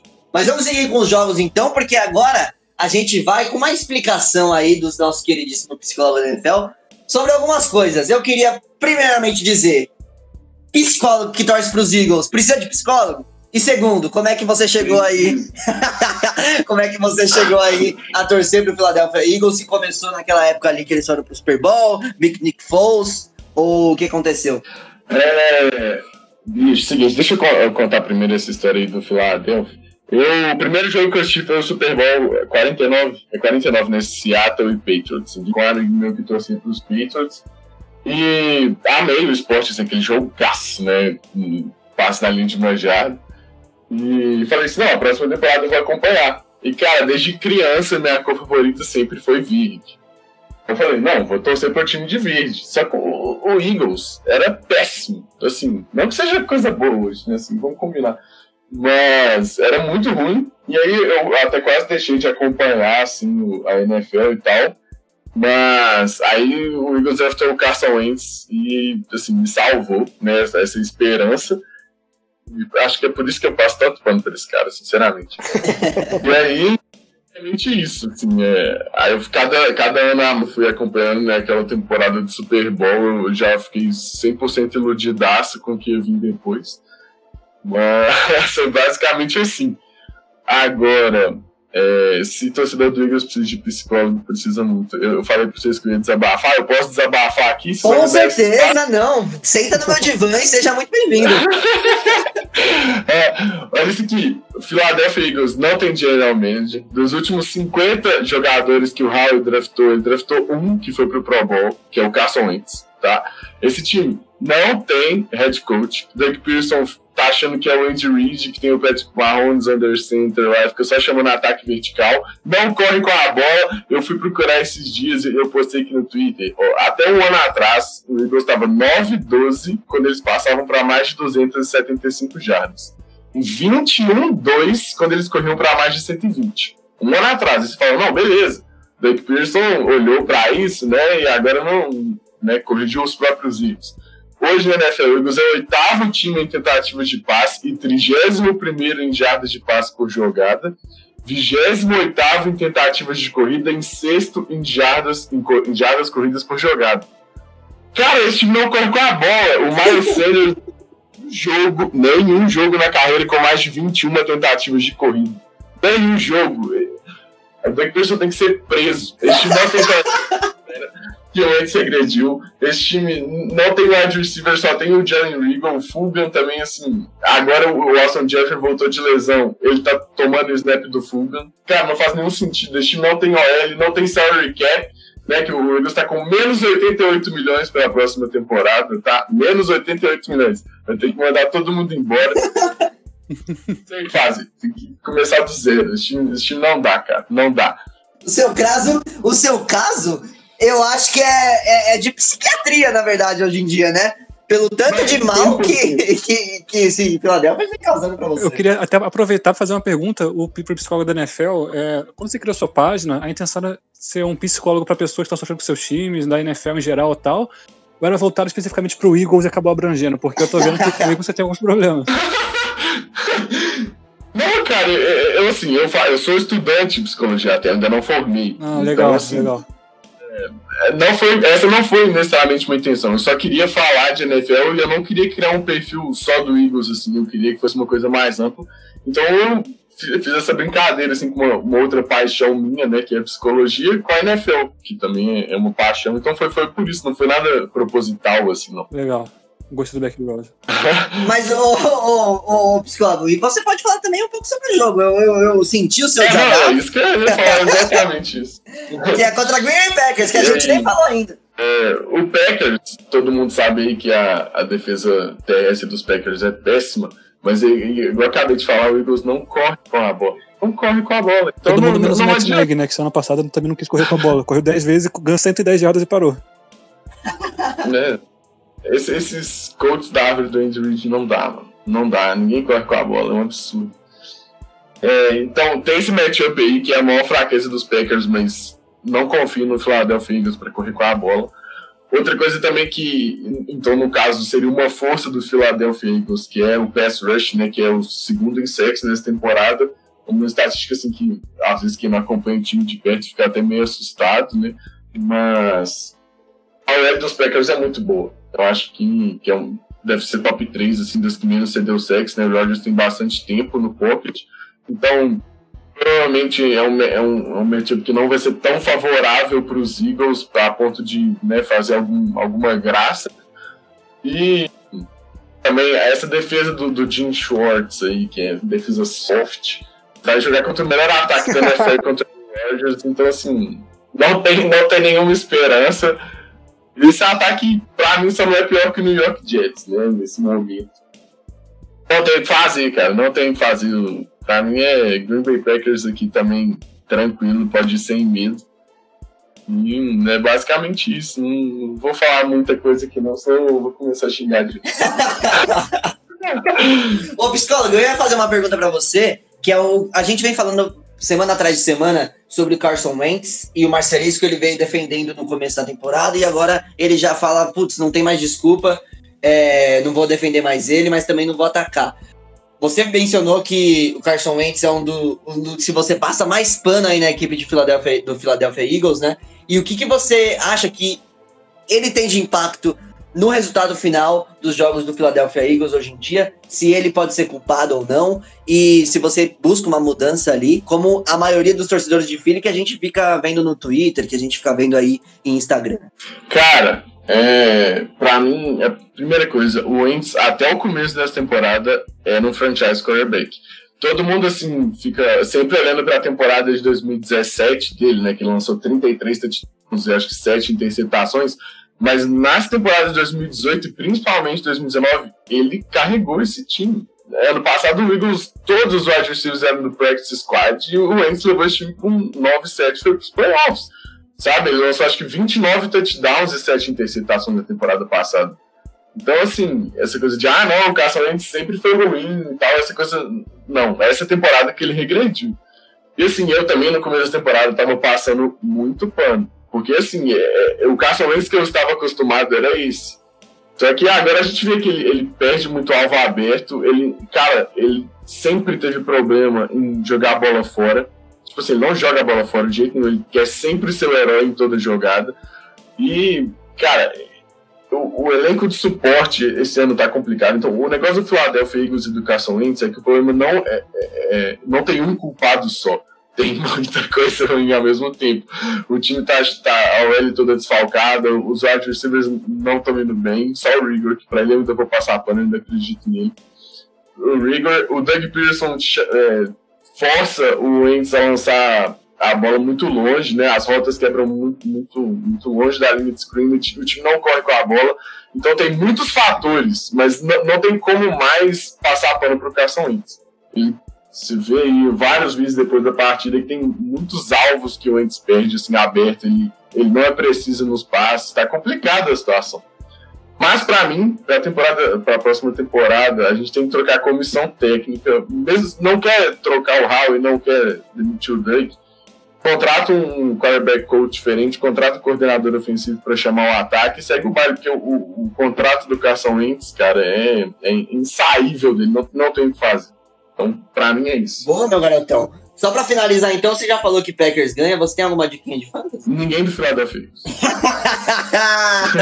eu vou de Miles Sanders, porra. Miles Sanders, eu sei que a defesa do Green Bay é um pouco mais fraca do jogo terrestre. Apesar de ele não receber tantas carregadas aí, ele é o único running back que eu tenho aí pra uma liga que eu tô disputando. Então não me tire as esperanças dessa maneira. Não, eu vou torcer bastante pra você ganhar com o Miles Sanders. Você não confia mandar o povo escalar ele. Que as, as, as partidas boas dele nesse ano foram, tipo, quando ele, ele teve uma corrida para mais 50 jardas. Senão, ele não tem uma consistência muito grande, ele não é muito bem utilizado, né? Como você bem disse. Exatamente. Vamos seguir então, a gente vai pro último jogo aí da parte da tarde e a gente vai com o meu case que eu vou apresentar aqui para vocês. Não é um case muito bem preparado, eu não sou a pessoa mais persuasiva do mundo, mas eu vou apresentar um case nessa partida entre New England Patriots e Los Angeles Chargers. E ah. antes, na verdade, o que foi? que foi? que foi, Marcelinho? Ah, é que você chamar, você chamar de case é muito Faria Limer, sabe? Me desculpe. Como eu posso falar, Marcelinho, de uma maneira que você que contrata pessoas hoje em dia pode deixar eu uma pessoa menos coxinha, é isso mesmo que você me chamou? Como fazer você passar pela desfarialimerização necessária? Pesada, hein? Eu, eu vou precisar, eu vou precisar. e só pra deixar claro aqui, eu não sou da Faria Lima, não, tá bom? sou aqui da Zona Leste de São Paulo, sou da quebrada. É, Mas enfim, vamos seguir, porque eu vou ter que apresentar aqui motivos de o Los Angeles Chargers ser uma equipe com, muito poten com potencial muito maior do que vem sendo apresentado, que vem sendo muito desgastado, principalmente pela comissão técnica, que não tá com uma mente de ganhar, ele tá com uma mente mais de não perder, e isso vem sendo bastante evidente nos resultados e no nosso score. Olha, ó, mais uma palavra em inglês, Marcelis. Nosso score para jogos com um, uma, uma posse de bola de diferença né, na última, nas últimas duas temporadas. E que a equipe de New England tá passando por uma reformulação. Eles têm um belo de um head coach, do qual apesar de tudo, admiro pra caralho. E por que não? É isso que eu tô pensando. Eu tô pensando aqui que essa partida pode ser pros jogadores dos Chargers uma, um, um, chamado. Lembra? A gente teve ano passado. Foi ano passado que o pessoal de algum dos times estava pedindo durante o jogo para trocar pro time adversário que eles estavam jogando. Vocês lembram dessa história? Sim. Não, pelo silêncio ninguém. Ah, lembra? eu não lembro de quem era, mas tinha, tinha jogador de time adversário jogando contra e chamando assim, mano, me, me contrata, me leva, me leva. E eu acho que essa semana pode ser assim para os Chargers no sentido de tentar se provar um time que tem um potencial que pode ser alcançado pela uma troca de head coach e sem essa troca, talvez, quem sabe, sonho de um Bill Belichick chegar. Mas partindo para o jogo em si, a gente pode falar muito bem da equipe de Los Angeles, que tem sim um quarterback que eu vou ousar dizer aqui que tá top 10 na posição, que é o Justin Herbert, apesar de vindo uma das piores partidas no ano dele. A pior partida do ano dele é um touchdown, uma interceptação, 300 jardas e chamadas horríveis ali do, do head coach, principalmente na goal line, que poderia dar, ter dado um, um, um boost estatístico aí para ele. Enquanto do outro lado a gente tem uma equipe que não tá tendo uma consistência na posição de quarterback, a gente tem New England que o Ken Newton ele tem partidas excepcionais, como ele teve ali contra, sei lá, Oakland, quando ele teve contra Seattle Seahawks, como ele teve outras partidas que ele participou muito bem do jogo terrestre. Mas, e vem de uma vitória, né, que vem contra a vitória do, contra ali do Arizona Cardinals, né, mas ao mesmo tempo não vem com uma consistência muito grande e vai pegar uma defesa que vem sendo um pouquinho mais difícil do que a gente pensa para quarterbacks. Eu acho que nesse jogo com a volta do Austin Eckler, que semana passada já voltou muito bem, já teve mais de 100 yards de scrimmage depois de uma lesão séria, né? Depois de ficar bastante tempo fora. É, vai ser um diferencial muito grande ali para a equipe de, de Los Angeles para continuar movendo as correntes ali no ataque. A defesa ainda vai sofrer bastante, mas teve uma partida excepcional do Joey Bolsa, que vai poder chegar no Ken Newton e chegar chegando, que a gente vai sentir nessa partida o que, que o, o como vai ser o esquema de ataque de ataque do quarterback, né? Uma vez que o Melvin Ingram tá machucado e não volta mais esse ano, ele já foi confirmado para fora da temporada com uma lesão no joelho, e aí vai ter o Como é a pronúncia, ô Greg? Você me ajuda aí o, no? É assim que pronuncia o nome dele? No osso. Exatamente. É, jogando no lugar dele e abrindo mais espaço ali para ele, que talvez ano, ano que vem os Chargers nem contra, é, nem reassinam o Melvin Ingram, né? Já tá chegando numa, num ponto da carreira que tá sendo bastante complicado ali, dependendo do desempenho dele. E eu acho que pelo lado de New England, a gente falando mais um pouco do ataque, principalmente do ataque terrestre, o Damian Harris ele vem tendo partidas boas. Essa última partida não foi o melhor exemplo disso, mas mesmo assim ele foi é, minimamente consistente. A gente tem um ataque terrestre que conta com o seu quarterback como uma das forças também. E eu acho que esse seria o segredo, como vem sendo durante toda a temporada do, do, do ataque de New England, é conseguir mover as correntes e conseguir se manter no jogo, para chegar ali no crunch time, no, no, no clutch time, eles conseguirem é, finalizar, principalmente com a equipe dos Chargers, que não vem conseguindo finalizar quase nenhuma das semanas aí. Então, para eu dizer a minha opinião sobre o resultado do jogo, eu vou voltar aí de Chargers finalmente. Eu acho que essa semana os Chargers têm uma boa chance. E porque eu quero muito que apresentem um bom futebol para mostrar pro Bill Belichick, pro Coach Bill, que ano que vem talvez seja uma opção para ele. E que eu ainda acredito que o Justin Herbert precise de, dessas vitórias para continuar o seu desenvolvimento. Então eu vou de clubismo, eu vou de Los Angeles Chargers. E como dica do Fantasy, eu não posso deixar de, de, de falar do Austin Eckler principalmente. A volta dele é muito importante, ele recebe muito bem e eu acho que vai ser essencial para que os Chargers tenham uma boa partida no, no, no quesito ofensivo. Alguém mais gostaria de adicionar alguma coisa aí para essa partida? Não, Chargers você cobre bem. Negativo. Confia. Chargers cobre bem. Vamos aqui então pro Sunday Night Football, último jogo aí de domingo. A gente tem uma rivalidade de divisão, a gente tem Denver e Kansas City Chiefs. A gente tem Patrick Mahomes jogando no nível Patrick Mahomes. E Denver Broncos, é Drew Locke de novo, é dancinha, é... tem alguma chance, Igão? Nenhuma. É, Pode até parecer absurdo falar desse jeito, né? Mas é porque realmente não tem nenhuma. Eu tinha citado semana passada o efeito da freguesia, né? E acabou que eu queimei a língua. Então, eu sou ousado, eu vou postar de novo no efeito da freguesia e quero ver me fuder essa semana, porque já são 10 partidas consecutivas que o Kansas City bota Denver pra mamar. E também o, o Patrick Mahomes está tendo uma temporada regular muito fenomenal, assim, tipo, ele não tá fazendo aquelas jogadas espetaculares que a gente viu ano passado, que deixava todo mundo encantado, falando, meu Deus, é o Ronaldinho da NFL, só que ele tá com números excelentes. E dezembro acaba sendo o mês que ele começa a decair, só que ainda assim tá, ele tá decaindo, ele vai estar tá num nível ótimo ainda, tá ligado?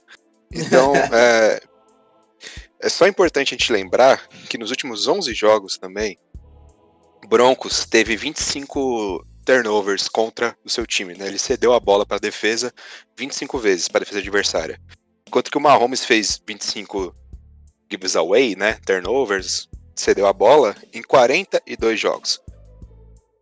A mesma quantidade de vezes que o Mahomes dropou a bola, interceptado, fumble, essas coisas foram em 42 jogos.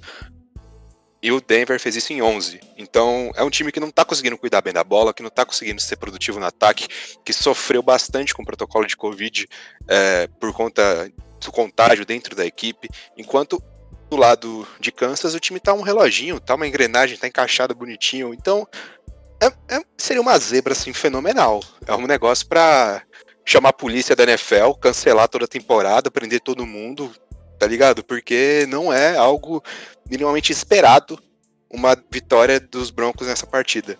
Eu vou estar tá apostando no Kansas City aqui, ó, de olhos fechados. E você já separou aquela dica de fantasy também pra gente finalizar em alto estilo? Né? Não vai falar Patrick Mahomes, né? Se você falar Patrick Mahomes ou Tyreek Hill ou Travis Kelce, eu já vou ficar bravo com você. Ah, droga, eu ia falar do Travis Kelce. Não, zoeira. É... a minha dica de fantasy essa semana é uma dica para quem tá streamando kicker. Porque eu, eu não vou confiar em nenhum outro recebedor dos Chiefs, porque é muito imprevisível aquele, aquele ataque. Toda hora um wide receiver diferente faz muito ponto e os outros não. E muitas vezes esse wide receiver é o Tark Hill. Então, não dá para imaginar quando que vai ser a partida do Robinson ou, sei lá, do Sammy Watkins.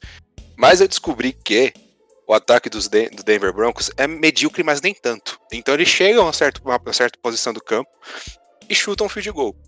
Então, se você está em uma situação na qual você está streamando kickers e você encontrou o McManus disponível, é muito provável que ele vai chutar pelo menos duas vezes de 40 jardas nesse jogo. E aí ele tem uma média boa de acerto, então é capaz que ele faça essas duas. Fora algum extra point ou outro ali que no Garbage Times Denver vai conseguir tirar.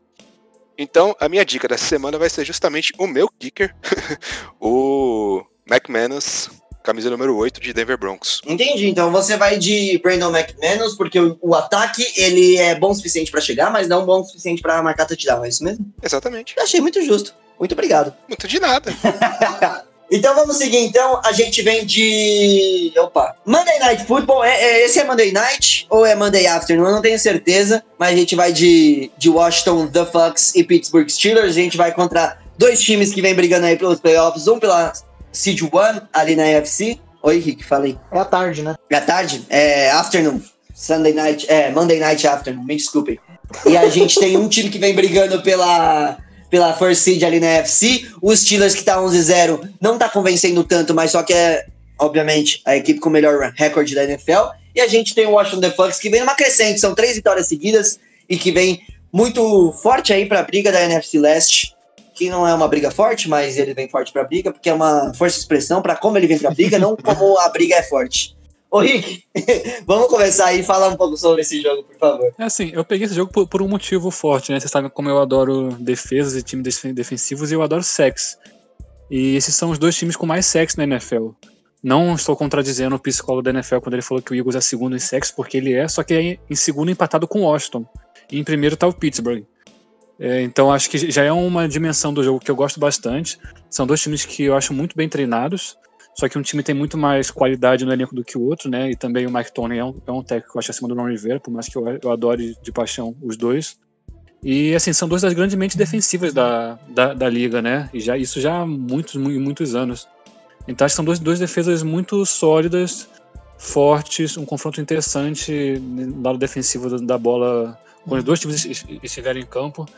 É um confronto entre os dois favoritos a Comeback Player of the Year, né? O Alex Smith só de conseguir entrar em campo depois de passar por 700 cirurgias, o Big Ben depois de perder a temporada passada quase inteira e voltar jogando no nível altíssimo, que é o que jogou a carreira inteira, tá jogando no nível Big Ben, mas assim, depois de perder uma tem- temporada inteira, ter que fazer cirurgia no cotovelo e tudo, legal voltar assim também.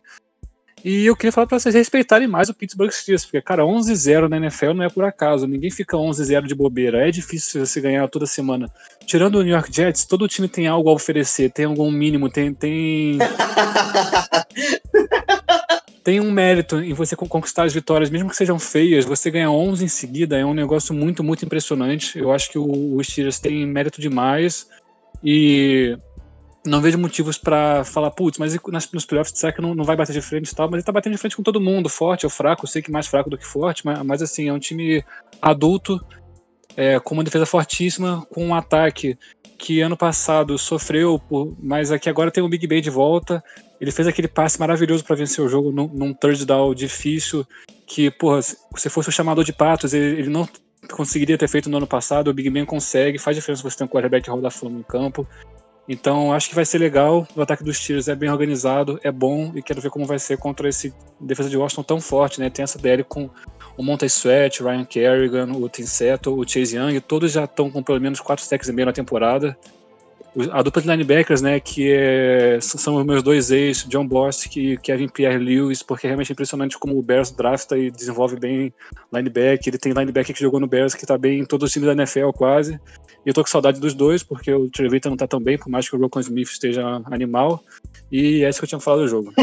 Ô, Rick, eu acho que você falou muito bem sobre a questão é, da defesa de Washington, que vai ser um ponto muito importante e que vai passar sobre existir uma, uma chance de Washington vencer esse jogo, obviamente, pela sua defesa. Eu não confio só no grupo Marcelisco ali, que não confia muito no Alex Smith. E uma vez que eles estão jogando contra a equipe de Pittsburgh Steelers, a gente pode lembrar daquela partida contra o Los Angeles Rams, né? Essa linha ofensiva de Washington na primeira partida titular é, do Alex Smith nesse ano. Como é que eles foram jantados e como é que a pressão de um time que tem um jogadoraço como o Aaron Donald chegou e o Aaron Donald em si teve quatro sacks, né? E nessa semana eles enfrentam um time que pressiona ainda melhor porque tem mais jogadores e tem um jogador que eu não vou dizer que é tão bom quanto, principalmente porque o Aaron Donald ele pressiona pelo meio da linha, mas só que aí tá, tá na briga também como um dos melhores jogadores defensivos da NFL e como um dos melhores jogadores defensivos para esse ano, que é o TJ Watts, né? Ele teve dois sacks na partida passada e eu acho que vai sentir muita ausência do Bud Dupree, né? Que se machucou, não vai jogar essa partida, talvez não jogue mais no ano também. E da mesma forma, eu acho que a equipe de Pittsburgh tem qualidade e tem elenco e tem treinador para superar qualquer ausência de qualquer jogador, menos do, do Big Ben, ou até do Big Ben, né? Porque ano passado eles acabaram tendo um recorde não negativo, que já é impressionante quando você tem um chamador de patos chamando ali a, as jogadas. Chamando não, né? Mas lançando a bola para os seus jogadores na, na, na, parte ofensiva. E para finalizar, eu acho que é bom a gente ir de dica de fantasy e de resultado da partida. Eu não vou contra o Pittsburgh Steelers nessa partida, exatamente porque a defesa é muito forte e eu acho que não vai dar chances pro ataque da equipe de Washington. Mas também eu acho que o, o jogo não vai ter muitos pontos e a equipe de Pittsburgh vai acabar tendo um, uma partida mais tranquila, mas só que não vai ter esse resultado no número de pontos, na diferença de pontos. E para dica de fantasy, eu acho que eu vou com a própria defesa de Pittsburgh. Eu acho que é uma defesa que é muito forte, vai gerar muito sexo nessa partida. E obviamente tem Minka Fitzpatrick, que pode gerar turnover. Tem Joe Hayden, que teve turnover na semana passada, retornado para interceptar para touchdown, né? Então eu acho que seria uma boa aposta. Eu tenho. Boa, eu, eu vou apostar também no Pittsburgh Steelers, acho que é bem mais time e é favorito bastante para esse jogo. Acho que a sua, a sua, dica é muito válida. A defesa dos Steelers é, como eu falei, a líder em sacks e ele é disparada, a líder em turnovers também. São duas coisas que contam muito no fantasy, então é uma defesa que acho que toda semana é uma, é uma aposta válida. E a minha dica vai ser, na verdade, o Terry McLaurin, que é, acaba sendo uma dica quase óbvia, porque quem tem o Terry McLaurin tem que estar tá escalando sempre. Ele é de longe o melhor jogador do, do, time de Washington, tem brilhado mesmo contra adversários difíceis, e a defesa dos Steelers é difícil, mas eu acho que quem tem o Terry McLaurin tem que colocar para jogar. Eu vou falar, eu não quero ser a pessoa que fica desconfiando demais dos Steelers, eu acho que eles são favoritos. Mas eu acho que o Bud Dupree vai fazer uma falta maior do que, o, do que eu acho que o Mike Tomlin tá dando crédito. Ele, teve, ele fez um comentário é, hoje sobre será que o TJ Watt ia conseguir jogar tão bem sem o Buzz Dupree é, de dupla. E ele falou que o TJ Watt é o tipo de cara que não precisa do, de ninguém. Ele não depende de ninguém para jogar bem. E eu acho que é verdade, mas eu acho que o resto do time, o resto da defesa dos Steelers precisa do Buzz Dupree sim. É, quando o Devin Bush machucou, a qualidade do, da defesa contra o jogo corrido caiu. Agora o Bud Dupree machucou, o TJ Watt pode sacar duas, três vezes na partida. Se o resto do time não produzir também, é, não é assim, não é moleza, não é todo time que simplesmente perde um jogador desse e sai andando. Acho que esse é um grande teste para os Steelers. Com certeza, com certeza. Por isso que eu não digo que a minha aposta seja uma aposta bold na defesa, né? Mas por isso que eu confiando no, no, no elenco dos Steelers e também no nosso queridíssimo Mike Tomlin, eu acho que. Ou Mike Tomlinson, como, como eu já falei um dia, é, mesmo com a ausência do Dupree, eu acho que eles vão conseguir esperar. Mas a gente vai ver, a gente vai ver o desenrolar aí dessa, dessa, dessa lesão e também do, do resto das partidas da equipe do Pittsburgh, se a defesa vai dar um passinho para trás ou não. Vamos seguir então com o segundo jogo dessa segunda-feira. A gente tem o Greg falando um pouco sobre Buffalo e San Francisco 49ers. 49ers que vem de uma vitória contra o Los Angeles Rams e o Buffalo que vem com uma vitória contra o grandíssimo Los Angeles Chargers. Ah, cara, a vitória do, do 49ers na semana passada foi um tanto quanto inesperada, né? O, Rams tinha acabado de ganhar do Buccaneers, não sei o quê, blá blá blá. O Rams era o último da divisão naquele momento, tava em alta.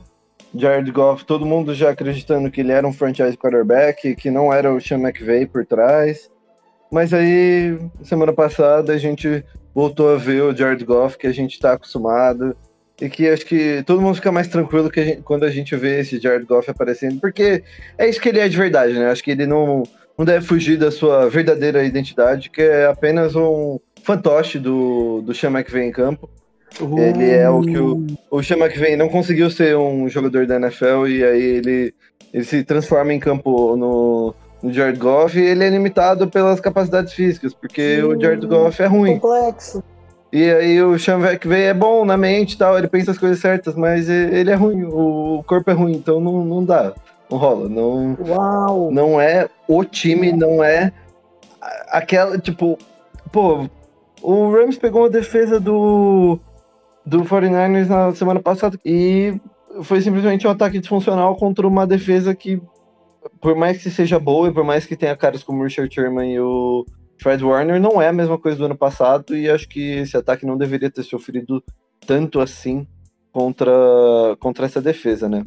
E, pô, já Buffalo vem de uma vitória que eu, eu valorizo bastante porque eu valorizo o time do Chargers e eu valorizo que a defesa tem jogado melhor e que mudou bastante do começo da temporada que a gente estava reclamando que a defesa do Buffalo tinha decaído da semana do ano passado e realmente tinha, mas a defesa do Buffalo melhorou bastante e uma das razões pelas quais a, é, a defesa melhorou muito é muito inesperada até para mim, porque um dos caras que tem jogado nessa defesa tem sido o AJ Klein, ex-linebacker do, do New Orleans Saints, que eu não era tão fã assim quando ele estava no Saints. É, é, achava um cara ok, mas nada demais. E ele realmente está numa fase muito boa agora pelo, pelo Buffalo Bills e ele trouxe a defesa a melhorar suas performances nas últimas semanas e voltando a ser um time mais confiável, né? O, o Miami Dolphins está mostrando que não é exatamente esse time tão confiável, tipo, é um time muito seguro, mas não sei se confiável o suficiente para ganhar a divisão. E o Buffalo está mostrando que nesse sentido, e acho que, que vai acabar levando, levando a divisão e levando esse jogo. Não vejo o jogo escapando muito da, das mãos de Buffalo, não. O jogo corrido deles foi muito bem semana passada, conseguiu contra uma boa defesa do, do Chargers tem uma boa performance, o Devin Singletary teve boa performance, o Moss teve uma performance ok, Josh Allen também conseguiu correr bem com a bola. É, faltou o Stephon Diggs é, participar um pouco mais, mas ele é um cara que tem sido muito consistente essa temporada, então é, a gente sabe que o Richard Sherman não é aquele cara homem a homem que vai grudar no seu wide receiver 1, então ele vai ter oportunidades contra é, os outros cornerbacks do, do 49ers que podem não ser ruins, mas não são o Richard Sherman, né? Então Acho que ele pode voltar a aparecer bem nessa partida. E acho que, que Buffalo leva sim. Boa, Greg. Gostei muito da sua análise. Muito obrigado. O Greg usou aí no começo da fala dele um conceito da psicologia da projeção, aí, falando que o Sean McVay se projeta no, no Jared Goff. Se a gente pudesse ter uma palavra do especialista sobre isso. Tipo pai pra filho, né? É um amor inexplicável essa relação aí. Mas, é, eu acho que ele falou certo mesmo. Não vou, não vou falar. acho que é bem por aí. Isso tá projeção, viu? Obrigado. Foi uma teoria que eu inventei aqui. Não digo na hora, eu tinha pensado um pouco antes, mas eu desenvolvi aqui um pouco na hora e eu achei que achei que eu consegui fundamentar de uma, de uma maneira correta. Inclusive, só para não passar batido aí a, a dica pro jogo, o Debo Samuel foi muito bem na semana passada e eu acho que ele tá para continuar com um papel muito importante nesse ataque, que ele é o cara ou o wide receiver desse grupo e acho que o Nick Mullins confia bastante nele. Bom, quero aproveitar que a gente tem está falando do San Francisco 49ers e eu vou aproveitar sempre essa temporada para lembrar que o Robert Sala ele é para mim top 3 candidatos a, a técnico para a próxima temporada. E é muito, é ele é um coordenador defensivo que está fazendo um trabalho muito bom, mesmo depois de perder peças importantes. Concordo muito. Ele é realmente um excelente coordenador e já mostrou desde o ano passado, né, que ele era um, um grande candidato aí a, a qualquer vaga de, de head coach que aparecesse. E acho que essa temporada só, só mostra a qualidade dele exatamente por sim o time conseguir continuar tendo boas aparições defensivas. Show. Então, para finalizar o programa aqui, a gente vai pro Tuesday Night Football. Eu, esse ano eu só tô esperando o Friday Night Football. A gente já teve Monday, a gente já teve Tuesday, a gente já teve Wednesday. Aí a gente vai ter Saturday, Sunday.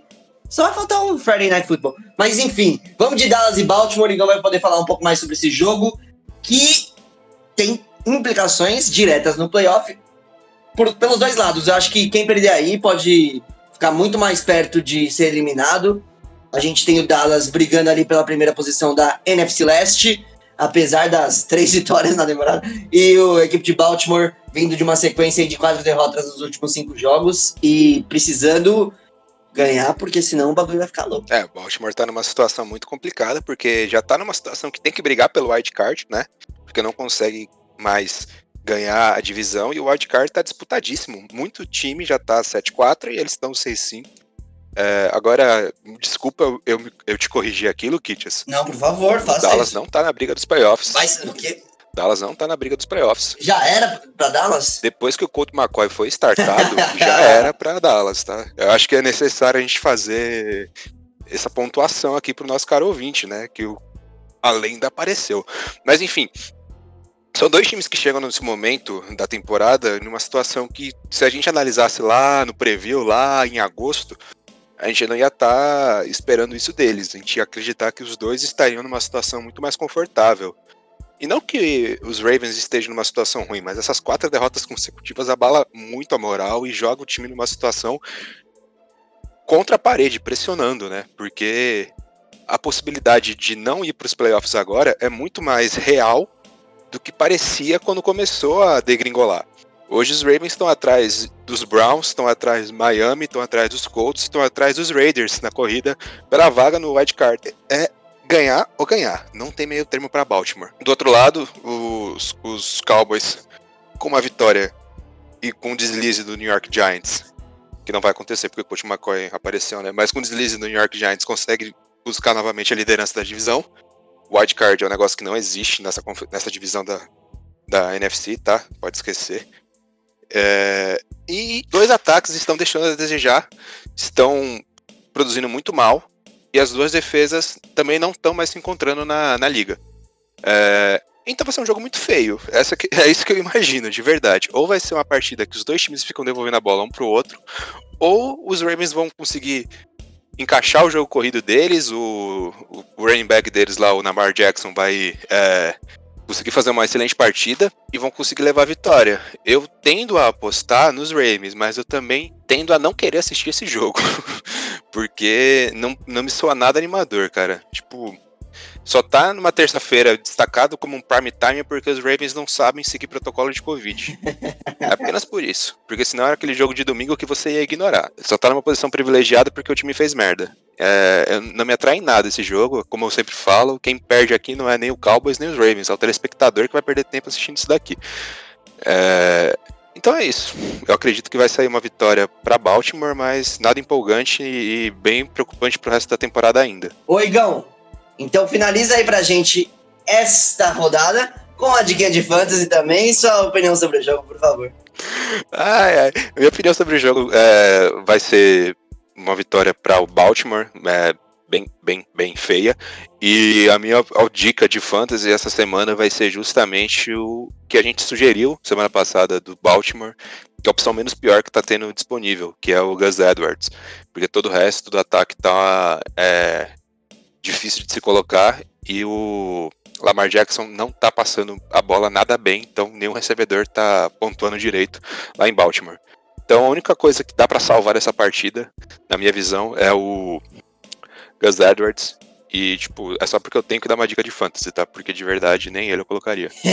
só porque eu sou obrigado nesse programa a fazer isso, e senão você não falaria. É, eu, ah, tem, o Luquitas tá aqui me ameaçando do meu lado, cara. Você tá achando que a gente tá gravando à distância? não, a gente tá gravando à distância assim, ó, o protocolo do Covid aí. Depois você reclama aí de Tennessee Titans, reclama aí de, de Las Vegas Raiders. De Baltimore. de Baltimore. Aí que de Baltimore eles são protegidos na NFL, né? Eles vão cadeando até. É, exatamente. Acusações sérias, hein?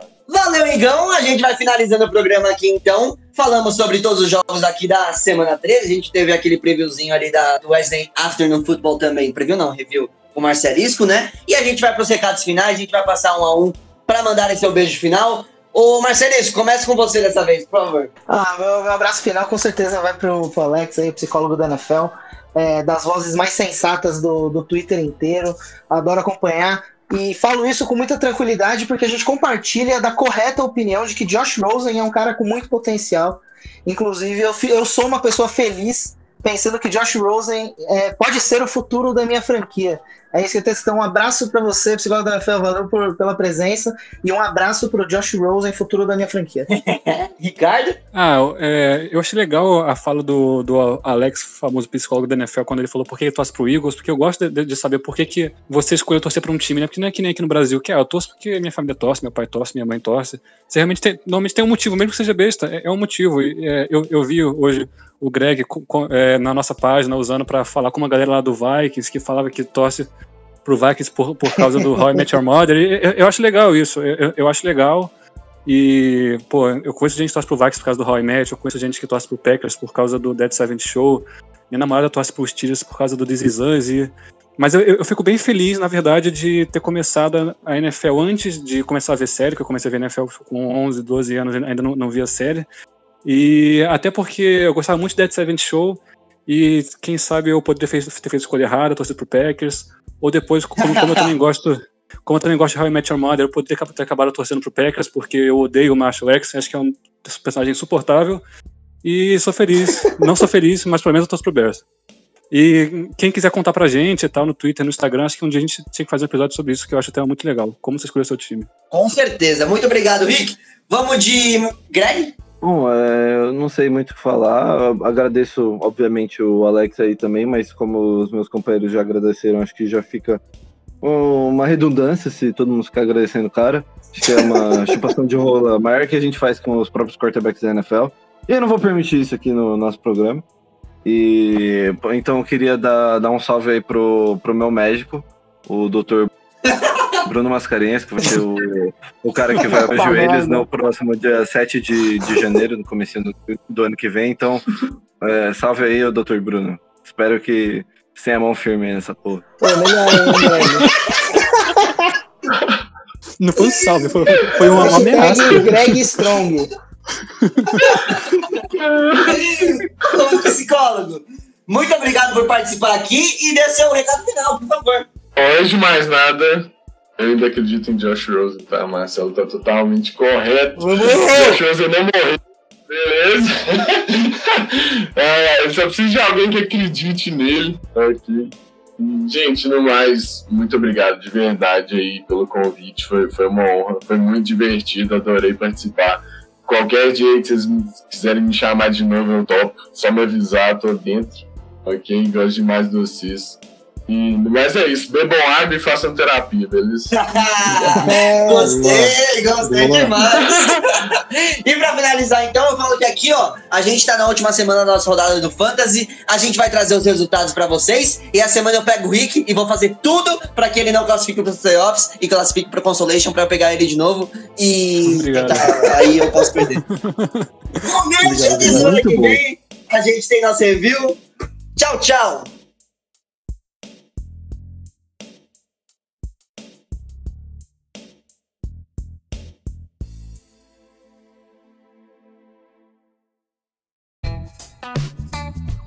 Este podcast foi editado por Luiz Gonzalez. Soluções em áudio e vídeo.